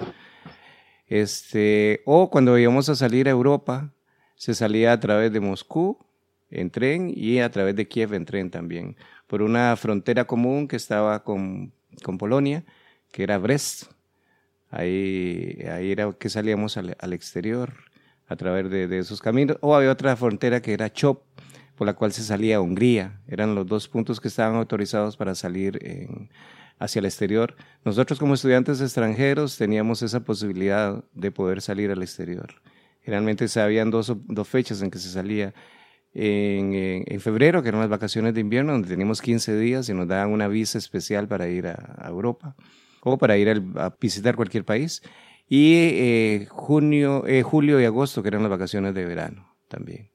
Bien, Mauricio, tal vez para entrar en tema, eh, hablemos de Rusia. Desde acá imaginamos, para quienes no conocemos absolutamente nada, solo sabemos que el Mundial se va a jugar allá el, próximo año, conocer de parte suya una descripción sobre, sobre la parte territorial, la extensión que tiene este país, eh, los, los usos horarios que nos dicen que son muchísimos, ¿verdad? Aquí en, América Latina, bueno, las franjas horarias no son tantas, pero este país se extiende hacia lo ancho, ¿verdad? Entonces, que nos puedas describir un poco ese tema territorial de Rusia. Hablar de Rusia hay que remontarnos a finales del Imperio Romano, en que muchas de las tribus bárbaras se mezclaron con tribus que venían de, de Asia y empezaron a extenderse por todo el norte de Europa, aparcando Siberia, los Urales, entonces así empieza a conformarlo el pueblo ruso.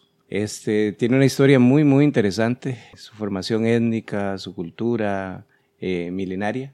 Antes de mil, 1917, en que acaece la, Revolución Rusa, la famosa Revolución de Octubre, el Octubre Rojo, que es la Revolución Socialista comandada por el Partido Comunista y por Vladimir Ilich Lenin, que fue el gran héroe y forjador de la, de la Revolución Rusa.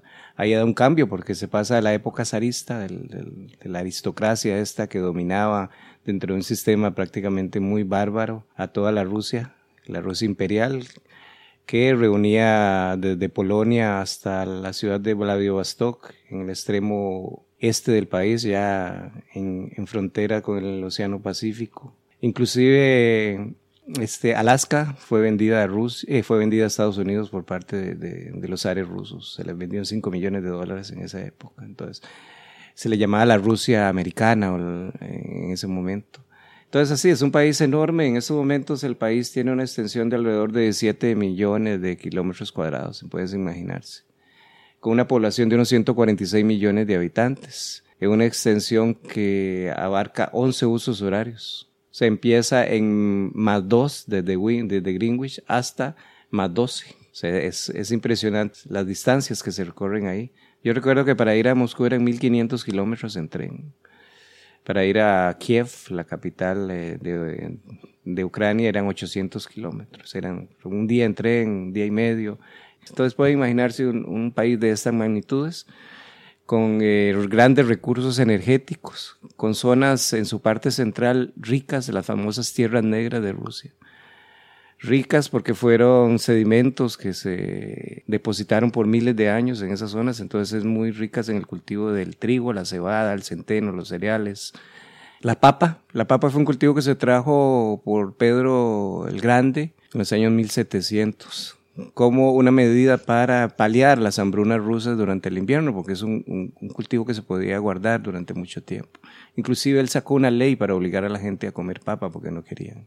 Entonces es una historia muy colmada de, de cosas muy interesantes. Eh, la revolución, la Primera Guerra Mundial, la Segunda Guerra Mundial, una Guerra Fría, y luego el volver otra vez a un, al, al, sistema de libre comercio, capitalismo a partir de 1991. ¿Y qué podemos decir de esa época para acá, de, de la vuelta al capitalismo? ¿Cómo, ¿Cuál es la economía rusa hoy por hoy para comprender lo que los tanto panameños como ticos que irán a, a, a Rusia el otro año van a, van a poder experimentar? Ok, van, van a encontrarse un país eh, enorme, de grandes distancias, con una economía este, muy fuerte, sobre todo en los recursos naturales el petróleo, grandes eh, yacimientos de petróleo aún sin explorar, grandes cantidades de bosques en la parte de Siberia, eh, él es el país con mayor cantidad de agua dulce que posee, tanto en la parte que se congela arriba de los 60 grados de latitud norte, como el lago Baikal, que es el lago dulce más profundo del mundo. Entonces es un país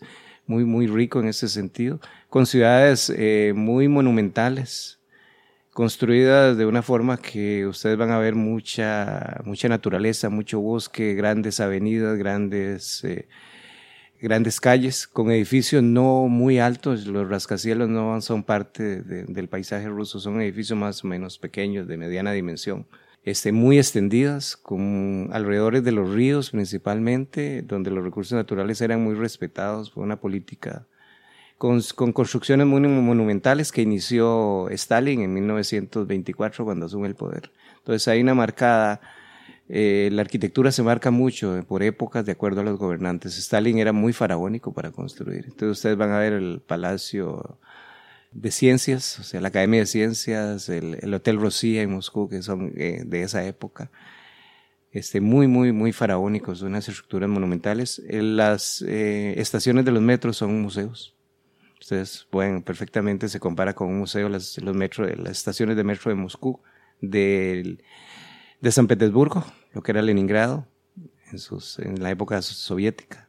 Porque hay que distinguir la época soviética, 1917, 1991, la época presoviética, que es la época zarista, donde hay ciudades emblemáticas como San Petersburgo, que, eran la, que era la capital del país, y Moscú, que era la capital de verano, digamos, de los áreas. Entonces, el Kremlin era un, era un eh, digamos, un palacio, un fuerte para que los áreas vinieran en verano, porque la capital era San Petersburgo, y era una zona más fría, entonces ellos tenían, el Kremlin es, es todo un, un palacio rojo. Bien, Mau, tal vez conversar ahora sí de las sedes del Mundial. vemos el mapa de, de, la página oficial de la FIFA y estamos hablando de 11 ciudades, las cuales albergan a 12, estadios porque Moscú tiene, Moscú tiene dos estadios en, en esta competición. Y para efectos nuestros hablaremos eh, primero de las sedes donde Costa Rica disputará sus, sus juegos, ¿verdad? Quizá entonces vayamos experimentando un poquito ciudad por ciudad para ver qué generalidades nos puede usted compartir, Mau, sobre estas sedes donde estará la selección de Costa Rica. Empezamos con, con Samara. Samara es una ciudad eminentemente industrial. Digamos, ahí se acentúa la, industria automovilística. Hubo un modelo muy famoso, el Hada Samara, un, automóvil eh, muy, muy, muy práctico, muy macizo, muy duro, propio de la industria soviética. La industria soviética se caracterizaba por la producción eh, de elementos que duraran, que perduraran, no comercial, sino eh, carros muy fuertes, maquinaria muy fuerte, que aguantara tanto las condiciones climáticas, producido con materiales de primera, porque ellos tienen eh, minerales de toda naturaleza. Samara es una ciudad fundada en 1586, encuentra a orillas del río Volga. Es un gran centro industrial y de transporte. En estos momentos se produce también, ahí se encuentra un instituto aeronáutico, entonces se producen aviones también. Las famosas firmas eh, Ilushin. Tiene una población de alrededor de un millón cien mil personas. Este, y uno de los símbolos que van a encontrar es un malecón que está en el río Volga, que es el río más largo de Rusia. Viene del norte, desde la Siberia, hasta desembocar en el mar Caspio en una ciudad que se llama Astrahan, que es una ciudad muy blanca. Yo tuve la oportunidad de estar ahí en el último año de estudio, en el año 85, haciendo una práctica en, la orilla del... había una estación meteorológica en las orillas del, Mar Caspio. Es donde se produce el, el, caviar, el caviar negro, que es de, la, de beluga. Y están los grandes criaderos de, de, de beluga y, y, la producción es de caviar en, en esa zona. Es decir, para, para los chicos que estarán en el primer juego. El primer juego va, a ser contra Serbia en Samara. Eh, digamos que ese malecón que hablas y que está a la par del Volga, quizás sea uno de los destinos turísticos que, van a llevar ahí. Ahí pueden encontrar estudiantes porque hace este año conocí a un estudiante de bagaces que venía a terminar la ingeniería en, en aeronáutica en esa ciudad. Y de hecho van a utilizar mucho estudiante que está por allá como traductor porque tienen estudiantes de todo el mundo. Entonces eso les va a facilitar mucho los traductores, los guías turísticos en las diferentes ciudades donde, donde se lleven a cabo las actividades. El 22 de junio, Mau, Costa Rica disputará su segundo partido. Va a ser contra Brasil en San Petersburgo. ¿Qué, qué nos puedes decir de esta eh, ciudad? San Petersburgo fue fundada en el año 1700 por Pedro el Grande. Eh, se le conocía la Venecia rusa porque está, logró canalizar un río y unos pantanos y fundar ahí la ciudad. Es, es la puerta de entrada del norte a, a Rusia, una ciudad de, cultural, eh, digamos, es la capital cultural de Rusia, con un museo que se llama el Hermitage. Es un museo donde usted tarda, puede tardar alrededor de ocho días viendo todas las obras, deteniéndose diez segundos en cada una de las obras que existen. Entonces imagínese el tamaño del museo y la cantidad de obras que existían. Los Ares, eh, eh, muy ricos en ese tiempo, eh, se acostumbraron a comprar arte en Europa. El arte en Europa, en la época que se producía, era mal pagado por los, por los europeos y por las aristocracias y los reinos europeos. Entonces los rusos, ricos en oro y demás, compraron muchas de las obras europeas. entonces las vinieron a apostar en sus palacios. La revolución muy sabiamente logró conservar y hacer museos de todos estos palacios y conservar las obras, evitando que muchas obras fueran destruidas o robadas por los nazis también. Entonces ahí, porque durante la, ocupación nazi hubo mucho saqueo de obras. Pero esto van a encontrar eh, la antigua capital del imperio ruso, a principios del siglo XVIII hasta 1917 se llamó San Petersburgo, o sea, la ciudad de San Pedro. Una ciudad impresionante, muy bella. Y van a estar en una época, digamos, es inicios del verano. Ya, ¿Qué, temperatura? Puede haber una temperatura 15 a 20 grados. ¿Y Samara, que hablamos antes? Samara está un poquito más al sur, entonces puede tener una temperatura de 21 grados, 22 grados. Va a estar, muy, va a estar muy, muy, similar a lo que, muy similar a lo que encontramos en, San José, digamos, 21 grados, 22 grados. Conforme vayamos hacia el sur, se calienta un poquito, pero es inicio del verano, entonces todavía hay este, un poco de aire frío de, de la primavera que viene terminando y van a encontrar el país muy colorido, lleno de flores y de árboles totalmente verdes, eh, los tulipanes creciendo como mala hierba en todo lado. es, es, un espectáculo muy, muy interesante. Suena muy bien esa visita a San Petersburgo, que será el 22 de junio. El partido de hora de Costa Rica será a las 6 contra Brasil. Y brincamos al tercer juego contra Suiza el 27 de junio, la hora costarricense, 12, mediodía. Se jugará en la ciudad de Nizhny Novgorod, que si vemos el mapa, es como la ciudad, la sede más cercana a Moscú. ¿Qué, podemos conocer de Nizhny? Eh, es una ciudad fundada en el año 1221. O sea, todas estas ciudades rusas son milenarias. Esa es una característica. Entonces tienen por sí mismas, ellas encierran una cultura muy rica. Arquitectónicamente, en tradiciones, en gastronomía, en cultura. Eh, si pudieron observar el, baile folclórico que realizaron en la inauguración de, en, la, en, la, en el sorteo de los equipos, fue un, derroche de, precisión, de colorido y de, y de arte folclórico ruso. Entonces podemos imaginar muy, muy bien cómo será la, la inauguración y la, y la despedida y el cierre. Todavía tenemos en la memoria nuestra la, la Olimpiada de 1980 que también muy monumental en, sus, en su apertura y en, y en su cierre. Ellos están acostumbrados a estos grandes eventos de multitudes. En esta ciudad, Nizhny Novgorod, se encuentra en la confluencia del río Volga y Otka. O sea, es una ciudad de por sí, ya por la, estar a la parte del río fresca, por sí misma tiene un, un clima muy agradable, tiene 1.2 millones de habitantes. Hay muchos monumentos históricos, arquitectónicos y culturales únicos de esa ciudad y además tiene una característica, fue incluida por la UNESCO en la lista de las 100 ciudades del mundo que representan al valor histórico cultural del mundo. Entonces, por sí misma la ciudad es un museo. Entonces ahí van a encontrar mucho arte, mucha cultura que por sí característica a la cultura rusa, característica al pueblo ruso. Entonces van, van a tener un clima un poquito más cálido tal vez que San Petersburgo, 22 grados, 21 grados. Y un desplazamiento a Moscú mucho más rápido. Ajá, también. Este, el sistema de trenes es un sistema muy moderno, no de alta velocidad, pero sí muy, muy, muy moderno, muy seguro, que data de muchos años, desde que se fundó el Imperio Ruso, siempre se han movilizado estas grandes distancias por, por trenes. El más famoso de los trenes es el transiberiano, que tarda ocho días en llegar de Moscú a Vladivostok, la ciudad más extrema al este. Bien, y también es importante mencionar que en esta misma ciudad donde Costa Rica jugará contra la selección de Suiza, el equipo de Panamá disputará el segundo de sus partidos contra la selección de Inglaterra, de modo que también ahí las recomendaciones que acaba de brindar Mauricio, el día 24 de junio Panamá jugará contra Inglaterra en esta ciudad de Nizhny Novgorod. Sí, yo, yo iba a, consultarle a Mauricio con relación a, a, esto de las sedes de Costa Rica porque según las, las últimas informaciones, bueno, la, delegación costarricense estaba por elegir o San Petersburgo o Kazán como la sede de operaciones durante el Mundial. Fueron a San Petersburgo y parece que les agradó eh, todas las instalaciones y eh, les interesa también porque como el segundo partido es en San Petersburgo, se ahorrarían, digamos, entre comillas, ese viaje adicional a, a esa ciudad.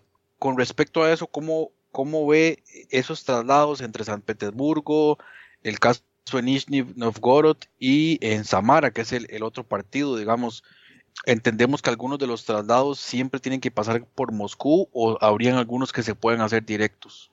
Generalmente, si se hace en avión, se pueden hacer directos. O sea, las aerolíneas rusas son bastante confiables y bastante eficientes en eso. Creo que ahí la distancia no, no, no es problema. Me imagino que ellos están pensando en, en, San Petersburgo también por una cuestión de comodidad. Una ciudad más cosmopolita, más emblemática, más monumental. Entonces, por ahí puede ser. Estas otras ciudades son de menor categoría, menor rango y están más al sur pero por cuestiones de traslado y transporte ellos lo tienen muy bien planificado, no, no, no hay ningún problema en ese sentido. No van a, no van a tener, y ellos tienen una eh, flota, digamos, comercial de aviación muy fuerte. Aeroflot, que es la, la, empresa emblemática y que ha sido por años, con sus propios aviones, sus propias fábricas, es una de las empresas más confiables en, en aeronáutica. Data de muchos años. Este, entonces creo que por ahí el traslado no, no, no presenta mayor, mayor este, dificultad. Eh, una característica, la mayoría de estas ciudades están apostadas a la orilla de los ríos. Entonces también ahí el clima es bastante benigno. San Petersburgo al norte, Kazán también está sobre el río Volga.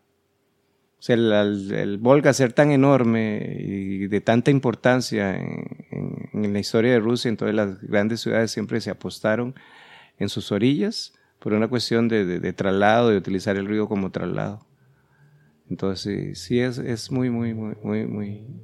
El, tema de, de, traslado no, no, debe, no debe preocupar a la, gente que visite. Y es interesante eso, porque, por ejemplo, Inglaterra, que está en el mismo grupo que Panamá, Inglaterra desde octubre había elegido San Petersburgo sin conocer la sede donde ellos iban a jugar. Eh, les agradó ahí las instalaciones y ellos estaban súper contentos con, con, el sorteo porque parece que las sedes, bueno, una de ellas va a ser Nizhny Novgorod, que es cuando juegan contra Panamá, pero el, el, resto de las sedes también les quedó bien. Pero por ejemplo, Brasil, que está en el grupo de Costa Rica, eligió Sochi, al sur. Y entiendo que, digamos, las caras no, no fueron de mucho agrado a la hora de conocer las sedes porque lo, lo, los traslados iban a ser un poquito más, más lejanos y eso tal vez les podría complicar eh, la logística durante el torneo. Pero bueno, uno, yo en lo personal, como no conozco realmente el, esa logística, es donde uno tal vez no, no, no, tiene idea de, de qué tanto podría influir esos, esos aspectos. Me imagino que Brasil escogió Sochi porque es, eh, la, es la sede más al sur, entonces es la más caliente. Además viene, ahí fueron las Olimpiadas de invierno. La infraestructura que tiene es, eh, es magnífica está a la orilla del Mar Negro, entonces también hay cierta afinidad hacia ellos, de tener el mar cerca, de ser una ciudad cálida. Entonces por ahí vienen, pero muy, muy cómodas. Siempre para todos estos eventos eh, disponen de, lo mejor que pueda existir en el país. Una, como lo vieron en, las Olimpiadas de invierno, no hay nada que desearle a, Sochi. Y las distancias, digamos, la más alejada sería Sochi, de Moscú de San Petersburgo, que serían los extremos o Ekaterimburgo, que está también, que es la parte más al este, que podrían tardar unos tres o cuatro horas en avión, pero no, no es así como, como grandes distancias que, no puedan solventar. Ya una vez que han estado allá y se, se acostumbren a la, diferencia horaria, ya no les va a ser tan difícil acomodarse. Por eso vuelan con unos 10 días de anticipación para acostumbrarse a esta diferencia de horarios y sobre todo manejar la cuestión del sueño y de la alimentación que es lo que se tarda como unas, unas cinco o seis días en acostumbrar el cuerpo a esta nueva rutina, a estos nuevos biorritmos que se van a enfrentar. En verano, por ser ya estar empezando el verano, entonces los días tienden a ser más largos. Eh, pueden ir, eh, terminando a las 8, 9, 10 de la mañana, eh, 10 de la noche, el, oscureciendo, ¿verdad? Entonces, eso es otra característica que, van a encontrar, sobre todo al norte todos los días van a empezar a ser muy, muy, muy largos. Inclusive en San Petersburgo hay ya avanzado el, el, verano, hay días en que apenas hay como dos o tres horas de oscuridad y vuelve otra vez el día, la posición geográfica en que se encuentra. Muy bien, Mauricio. Entonces ahora quizá podamos empezar a revisar las sedes del, eh, donde disputarán sus partidos la selección de Panamá. El primer juego de Panamá será el 18 de junio contra Bélgica en Sochi. Que entonces ahora ya hablaste un poquito de Sochi, que es la sede que eligió Brasil como, como campamento base, pero ¿qué, ¿qué, más podemos agregar sobre esta ciudad? Es, eh, fue una ciudad balneario durante la época, inclusive de los Ares, eh, siempre se usó, estaban los palacios de verano, de las grandes eh, élites aristocráticas en Sochi, entonces tiene una arquitectura muy monumental. Está a orilla del Mar Negro, eh, con un clima muy mediterráneo y tiene al fondo las montañas del Cáucaso, montañas nevadas, altas, entonces eso también le da una particularidad, o sea, el mar cerca, las montañas al fondo, crea un microclima ahí muy especial, un mar que por sus que por la época y por todo las aguas son tienden a ser más bien cálidas. Son ciudad, es una ciudad pequeña, este, con unos 328 mil habitantes, entonces, pero con toda una infraestructura que ya por sí misma la ciudad estaba llena de palacios de descanso de la época eh, zarista, que después la época socialista los utilizó como, como sitios de, de veraneo y, de, sanatorios para las personas que alguna venían a medicarse ahí. Son ciudades balnearias, algunas inclusive tienen aguas termales, eh, zonas vinícolas por su influencia mediterránea y una gastronomía también eh, mediterránea. Ahora, lo interesante es que va a estar ahí una selección emblema como, como lo es Brasil. Eso va a causar sin duda una eh, ¿cómo decirlo? Algo muy anormal en, en, la dinámica de la ciudad. Bueno, ya de por sí el Mundial es anormal, pero colocar allí a la selección de Brasil, eso suponemos que va a ser. Sí, o sea, de alguna forma también el turismo alrededor de las, eh, de las selecciones que, que, que, estén en esas ciudades, también el, turismo ruso, eh, pensemos que se va a desplazar. Todos quieren el fútbol en Rusia eh, es una, una, pasión y también data de la época socialista, donde era un equipo fuerte porque tenía otras, eh, otras digamos, era, era la conjunción de todas las 15 repúblicas, entonces hacía equipos poderosos, además por toda la, la, rigidez y la normativa socialista que implicaba el deporte como medida de representar al país y dar lo mejor al él, ante el mundo. Entonces eso también... Eh, Aquí le, ellos están apostando a, que el mundo conozca a la nueva Rusia, al nuevo país, eh, este, a que vean que es un país ah, atractivo culturalmente, geográficamente, que tiene todas las condiciones para ser visitado. Entonces, eh, eso, eh, ellos están apostando mucho ahí al mundial en ese sentido de atraer turismo, porque durante muchos años Rusia estuvo muy cerrada al, turismo por toda la cuestión socialista y toda la Guerra Fría, entonces no se conocía mucho. Pero ya con esta nueva apertura, este, ellos están dando una, una señal. Prueba de ello fue que el, el, sorteo este se realizó en el Palacio de los Congresos, en el Kremlin. O sea, la máxima casa, es como realizarlo en las afueras de la Casa Blanca una similitud. Entonces, para que vean el nivel de importancia que le está dando. El discurso de Putin fue un discurso que llamó a que vinieran a Rusia, que encontraran un país con los brazos abiertos, con toda la disposición de, de, ofrecer un excelente espectáculo. Ese fue el mensaje que dio en su, en su discurso. Muy equilibrado el discurso, eh, muy ameno. Dice mucho de lo que es, eh, significa Putin como presidente como de, de Rusia y toda la importancia que le está dando a, este mundial, igual que como le dio a las Olimpiadas de Invierno en el 2014. Antes de hablar de esos otros elementos más de geopolítica y demás, cerremos esto de las sedes. El 28 de junio, Panamá disputará su tercer juego de la primera ronda contra la selección de Túnez. El juego será en el Mordovia Arena en Saransk. ¿Qué podemos conocer, Mauricio, sobre la ciudad de Saransk? Saransk está igual situada a la orilla de un río, del río Insar, es una ciudad también pequeña de unos 300.000 habitantes. Eh, es eh, la capital de la República de Mordovia.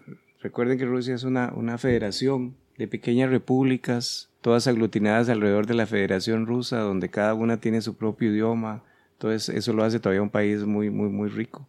Desde los eh, tipos de, que viven en, en los círculos polares árticos hasta los caucásicos del sur son ciudades muy históricas porque son muy antiguas. Esta Saransk data de 1641. Era la, la frontera sur, sureste del imperio ruso, cuando, cuando era la, época zarista. Y fue, fue una, una, ciudad muy amurallada, fue una fortaleza en esos tiempos. Entonces van, también van a encontrar mucha cultura.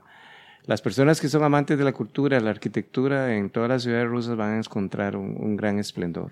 Porque muchas de estas ciudades no fueron eh, digamos, no, fueron destruidas durante la Segunda Guerra Mundial, salvo Volgogrado, este, que era el antiguo Stalingrado, que sí fue severamente castigada durante el famoso sitio de Volgogrado. o Stalingrado, que duró casi un año, igual que, Stalin, igual que Leningrado o lo que es hoy San Petersburgo, también sufrieron durante la Segunda Guerra Mundial. Todas estas ciudades están prácticamente intactas y datan de, desde el siglo XVII, siglo XIV, XV, entonces tienen mucha, mucha cultura y tienen muchas tradiciones eh, y una gastronomía muy, muy exquisita. Para, acotar aquí, eh, la, seguridad siempre se preocupa, ¿verdad? Pero Rusia tiene un, un, sistema de seguridad muy, muy fuerte. Desde su emblemático ejército rojo, que fue, ahora es el ejército ruso, que está organizado a todos los niveles, porque realmente la, la, la, policía era una división del ejército, o sea, el, todo estaba entre un solo conjunto. Los sistemas de seguridad están muy bien acondicionados. Entonces, el tema del terrorismo aquí no creo que vaya a ser problema ellos lo, saben manejar muy bien, tienen años de, tener los sistemas de seguridad que tienen. Durante la Guerra Fría experimentaron todo eso, después con los eh, grupos separatistas a lo interno, con toda la cuestión de, los grupos islámicos y demás. Entonces no va a haber mayor problema con el ejército es de los mejores y más entrenados, la milicia, que es la policía también en ese sentido está muy bien entrenada con apoyo del ejército, entonces problemas en esa índole no, y la delincuencia es severamente castigada, no va a haber así delincuencia de pillaje y eso. Considero que no, no, no, no está muy, muy, muy controlada porque las leyes rusas son muy severas. Y algo de lo más temido, que creo que hasta la fecha sigue siendo, eran las cárceles rusas. Y ni, ni decir de los campos en Siberia durante la época socialista y demás. Entonces, el tema de la seguridad lo tienen muy bien planificado. Ahora bien, recordemos que también, bueno, van 31 selecciones de otros países, ¿verdad? Eh, que esos aficionados también eh, eviten muchos de los problemas era fundamental para mantener el tema de la seguridad. Han habido casos de violencia por eh, competiciones deportivas, ¿verdad? Tal es el caso de los hooligans, quizá más en, otras décadas atrás, pero igual, supongo yo que ellos recibirían la misma, la mismo castigo que podría recibir cualquier otro delincuente si en el caso que sea, que sea ruso, Mauricio. Sí, también en, el, en, en, el ambiente hay una disposición de la severidad de las leyes rusas y de la frialdad de la, del cuerpo militar ruso y de los cuerpos de policía. Entonces, eso también de alguna forma cala en la gente de que no es un país permisivo en el sentido de, de, de que va a haber alguna anuencia que se cometan eh, algún tipo de vandalismo, robos o cosas de ese tipo. O sea, siempre es muy respetada la, la, la policía y las leyes en, en Rusia. En eso tienen esa, esa, esa fama, digamos, esa característica muy particular que a mí me tocó experimentarlo en esa época, que era la época socialista, que todavía era más ruda la, la, la cuestión, más, más, fuerte. En el, prácticamente eso no existía. Y era por ese temor a la, a la, a la a la severidad con que se castiga eh, los delitos y demás. Suponemos también que, digamos, a los turistas se les va a advertir mucho de todos estos elementos que, que se va a vivir allá en el tema de seguridad. Sí, me imagino que tiene que haber todo un protocolo preestablecido, tanto en los estadios como en el comportamiento en las calles y demás. Este, la gente es muy hospitalaria. Tienen mucha eh, mucha, digamos, mucha anuencia con, con, el extranjero. Entonces van a encontrar un pueblo muy, muy hospitalario, muy deseoso de que conozcan su cultura, con mucho por, eh, por aprender y por enseñar. ¿Qué podríamos hablar del tema de, precios? ¿Qué, ¿Qué, precios van a encontrar los panameños y los costarricenses que están allá por, por Rusia? Tema de alimentación, tema de hospedaje, por ejemplo. Eh, pueden encontrar eh, precios a la mitad de lo que encuentran en Europa, por la diferencia cambiaria con el euro. Y me imagino que ellos van a tener un precio accesible. De hecho, ya las entradas reflejan un precio no tan exorbitante. Entonces, en cuestiones de precios, este, eh, precios normales. Además de que las poblaciones, digamos, eh, no son altamente adineradas, entonces, eh, entonces, tienen que tener precios adecuados también para la población, sea accesible. Entonces, el tema del precio no, no, no es algo que vaya a ser así como muy exorbitante como podría ser en, otros sitios cuando sea el, mundial en, en, Qatar o en otro de estos sitios donde son países caros. Eh, Rusia por sí misma no, no, no es un país así que tenga altos precios para los visitantes o para la gastronomía o para el hospedaje. Mauricio, la, la mascota la mascota del mundial, ¿qué, qué podemos decir de ella? Y, y, si la podemos comparar también con, con la mascota famosa de los Juegos Olímpicos de Moscú del año 80. Eh, ¿Qué, podrían decirnos al respecto? Este, en un concurso eh, que se eligió, donde votaron alrededor de un millón de personas, se eligió a Sabivaca, que es un lobo. Este, es la mascota oficial de, de, del mundial significa en ruso el que anota, o sea, está dispuesto, en, el dibujo está dispuesto con una pelota listo para anotar un gol. Es un lobo que es un, un, animal muy, muy característico de la parte de Siberia, de la parte boscosa de Rusia. Tiene una fortaleza de sobrevivir en climas eh, abruptos y extremos. Eh, lo presentan muy vivaz, con los colores de la bandera, azul, blanco y rojo. Eso también eh, es un significado importante, ¿verdad? Es un animal que, que con su fortaleza está inclinándose hacia el deporte. Muy a diferencia de la, de la, de la mascota de, de 1980, que era un, oso, Mishka, eh, muy tierno, porque ese era el significado que había que darle en plena época socialista, ¿verdad? Que era un país eh, que no era como lo pintaba la, la propaganda occidental. Cambio aquí el mensaje para mí es otro, es un, país que está emergiendo con una mascota poderosa, viva, fuerte, este, de alguna forma muy deportiva. Se me asemeja mucho a la personalidad que tiene Putin, un, un presidente con un carisma, un temple y una sobriedad que es muy, muy característico para manejar una sociedad de esa naturaleza como la rusa, ocupa un, un, una persona de, de, esas características y de ese perfil. Y hablando de Putin, ¿qué significa el Mundial de Rusia para Putin? ¿Qué significa el Mundial para el país? Es la... Dentro de este nuevo emerger que empezó en 1991 con, con, con el nuevo sistema, un país de mercado libre, significa eh, que están en, en capacidad de, de, organizar este tipo de eventos de esta magnitud. También es un aliciente para los pobladores. El fútbol es un deporte que atrae mucho, llama mucho. Es una manera de dar a conocer sus ciudades, su arquitectura, porque si vemos los estadios son obras de ingeniería, obras realmente muy, muy sofisticadas con todas las, las características que debe tener este tipo de infraestructuras. Ellos no escatiman en gastos, ni escatiman en productos, ni en, ni en requisitos. Eso lo tiene muy claro y que ha demostrado en la Olimpiada del 14 en Sochi. O sea, eh, ellos ante todo, que, es una cultura que todavía guarda eso, es una cultura imperial. Ellos necesitan mostrarle al mundo que es Rusia. Es una demostración de poder. Este es mundo. una demostración de poder, pero eh, no al estilo prepotente, sino al estilo que vean, somos una, somos, no somos bárbaros, somos, somos civilizados. O sea, tenemos esto, este es nuestro país, esto es lo que podemos hacer, esta es nuestra cultura, estas son, estas son, estas son nuestras riquezas. También data de, de, de, de, es un pueblo muy culto, porque si algo, digamos, este, exaltó la, la, la época socialista fue el, la educación y la cultura, el deporte. Entonces todo eso se arrastra de alguna forma, ellos ya lo han ido mandándolo al exterior, exteriorizando. Es, es, es muy, muy, muy interesante, todo está muy, muy bien equilibrado. O sea, es muy simbólico. Es muy diferente a la, a la época socialista. Aquí la política no es tanto hacia... No es una demostración militar, no por es, ejemplo. Ajá. Como podría o, haber sido aquella época. Uh -huh, o es, no es una lucha contra Occidente o contra Estados Unidos. No.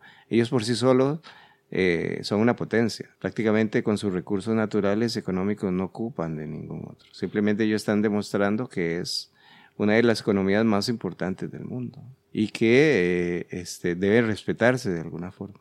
Mauricio, Estados Unidos quedó eliminado eh, para este mundial. ¿Qué, ¿Cómo imagina usted si hubiese clasificado? ¿Hubiera, hubiera pasado algo distinto en, el mundial, digamos, el tener ahí al, quizá a, la, a, otra potencia global, política, económica en, dentro de Rusia? No, porque prácticamente el fútbol en Estados Unidos no es el deporte principal. Eh, tal vez puede verse una merma de turismo, pero no representa un adversario político en este sentido. Entonces, creo que el, hecho de que no participe Estados Unidos tal vez puede afectarles un poco que vaya a asistir menos cantidad de estadounidenses, pero tampoco eh, los estadounidenses no son muy seguidores del fútbol.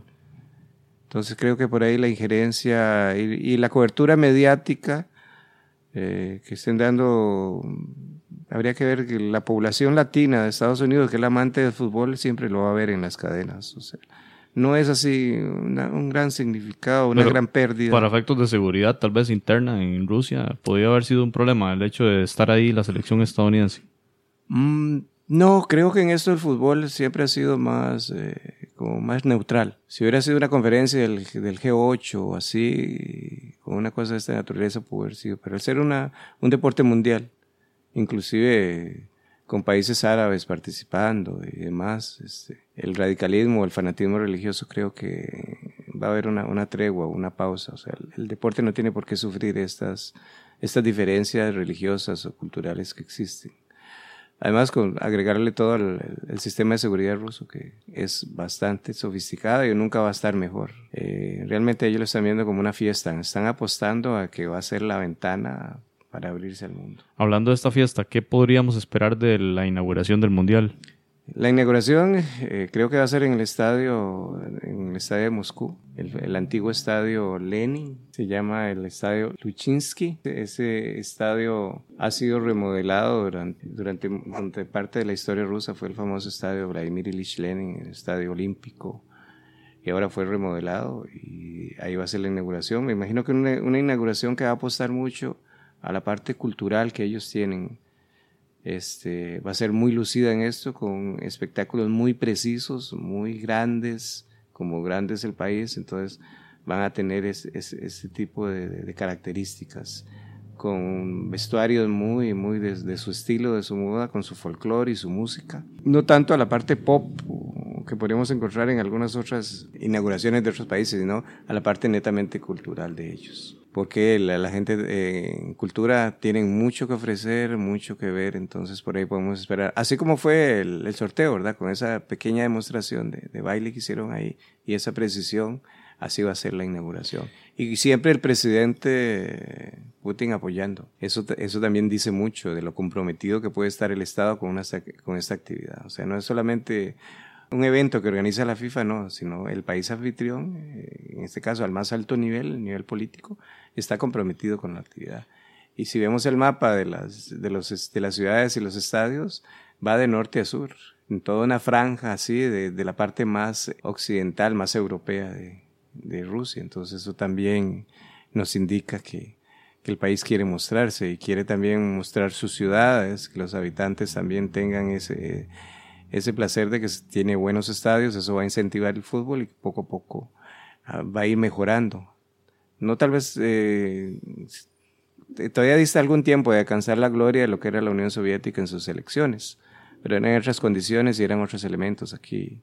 Pero sí hemos visto una mejoría en los equipos cuando participan en la Champions, ya llegan más alto. Conforme vayan eh, este, teniendo más contacto, van a ir mejorando su calidad. De el Zenit, el Spartak, el CSK. Todos esos son equipos que datan de la época socialista, que se mantuvieron ahí, que son bastante fuertes y que han ido mejorando. Y estos estadios les va a quedar para que puedan practicar y tener un mejor espectáculo cada día y un mejor deporte, porque el, fútbol es, es, el deporte estrella, digamos, en, Rusia. ¿Qué podemos decir de los clubes de Rusia?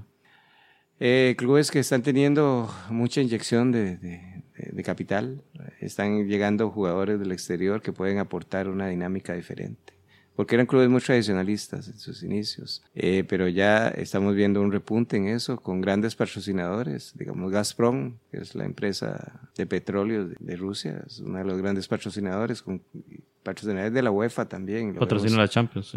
Entonces, eh, conforme esto va a dar un nuevo, una nueva dimensión a lo que es a los clubes. Él es el, digamos, el estadio del Spartak de Moscú, que también se va a utilizar. Eso es una maravilla arquitectónica. Eso también va a influir mucho en, la gente para que se practique más el fútbol. Va a haber un, repunte. Ellos están apostando a eso, a, que no solo sea un espectáculo, sino que también la gente se enriquezca desde el punto de vista cultural y deportivo. ¿Cuál podría ser la meta deportiva de Rusia? Porque uno no lo mete en esa lista de equipos favoritos como si podría meter a las grandes potencias, pero Rusia, Rusia como país anfitrión, ¿dónde lo podría ubicar uno como dentro de ese, digamos, rendimiento en la Copa del Mundo?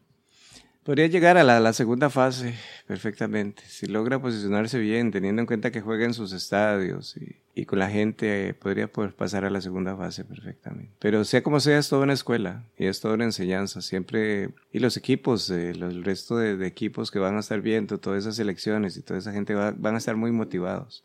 Todas estas actividades motivan mucho a la población y a los mismos equipos. Entonces es todo un espectáculo que va a estar en una época muy bonita las condiciones climáticas y geográficas van a estar muy, muy, muy agradables. Bien, Mao, tal vez para cerrar, un mensaje a los costarricenses y panameños que ya tienen planeado, ya tienen sus ahorros o su deuda, lo que sea, pero que tienen planeado en junio 2018 asistir a la Copa del Mundo de Rusia. ¿Qué, qué consejo le puede dar Mauricio Estrada, que vivió seis años en aquellas este, Que traten de aprovechar más lo mayor posible el tiempo de conocer lo que puedan conocer. Hay mucho por conocer. Eh, culturalmente, gastronómicamente, eh, las bebidas, la emblemática vodka de todos colores, tamaños, sabores, pueden desgustarlos y ahí los van a tener a precios realmente accesibles según lo que he estado leyendo y demás, que va a ser una experiencia increíble, es otro mundo, no comparable con Europa, eso es otra, otra cultura totalmente, de grandes extensiones, de un tradicionalismo muy marcado, de un idioma que no se parece mucho a lo que estamos acostumbrados a escuchar eh, de gente muy hospitalaria, gente muy trabajadora, sobre todo en las partes del campo y demás, y con, con muchos recursos naturales. Ciudades, eh, desde el punto de vista no, no contaminadas por el smog o así, son ciudades muy amplias, con mucha vegetación, eso las hace muy, muy limpias.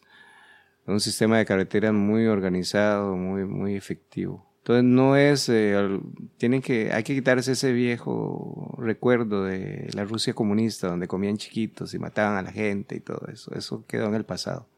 Esta es una Rusia moderna que apuesta al fútbol, apuesta a que su gente tenga un excelente espectáculo, que los visitantes se lleven una impresión inmejorable del país y que regresen a visitarlo, porque realmente tiene todas las condiciones. El sistema ferroviario para desplazarse a cualquier sitio es de los mejores eh, que existe. Entonces tienen una, una gran oportunidad de, de, conocer y de ver otra cultura muy, muy diferente, pero sin ningún temor.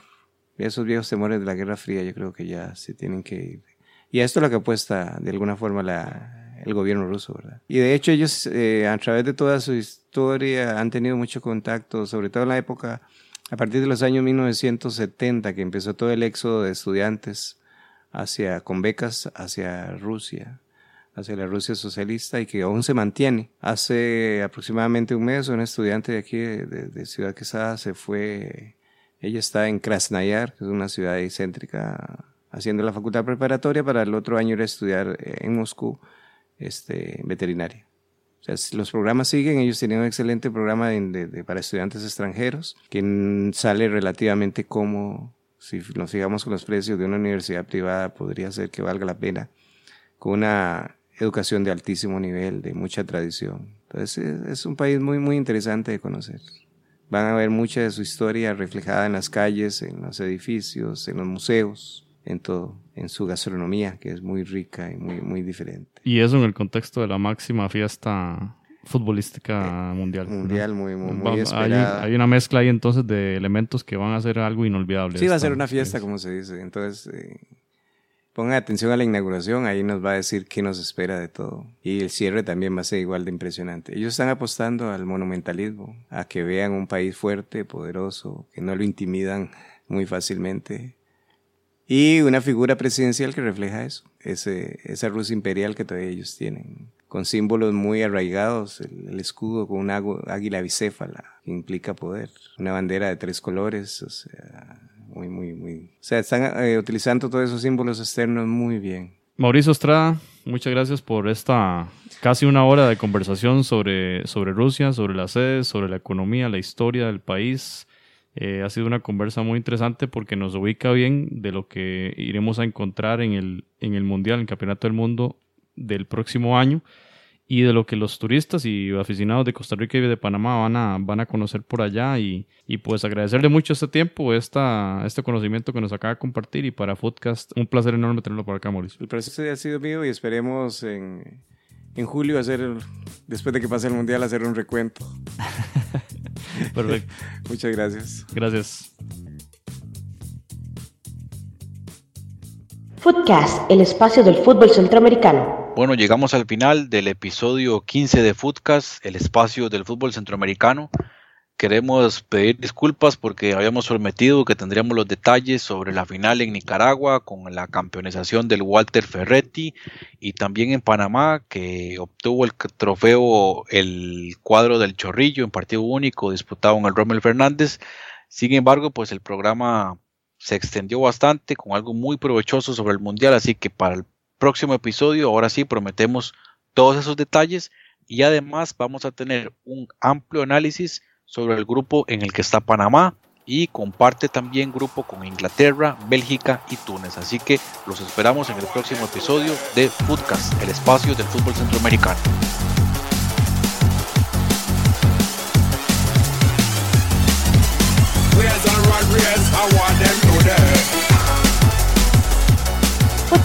El espacio del fútbol centroamericano.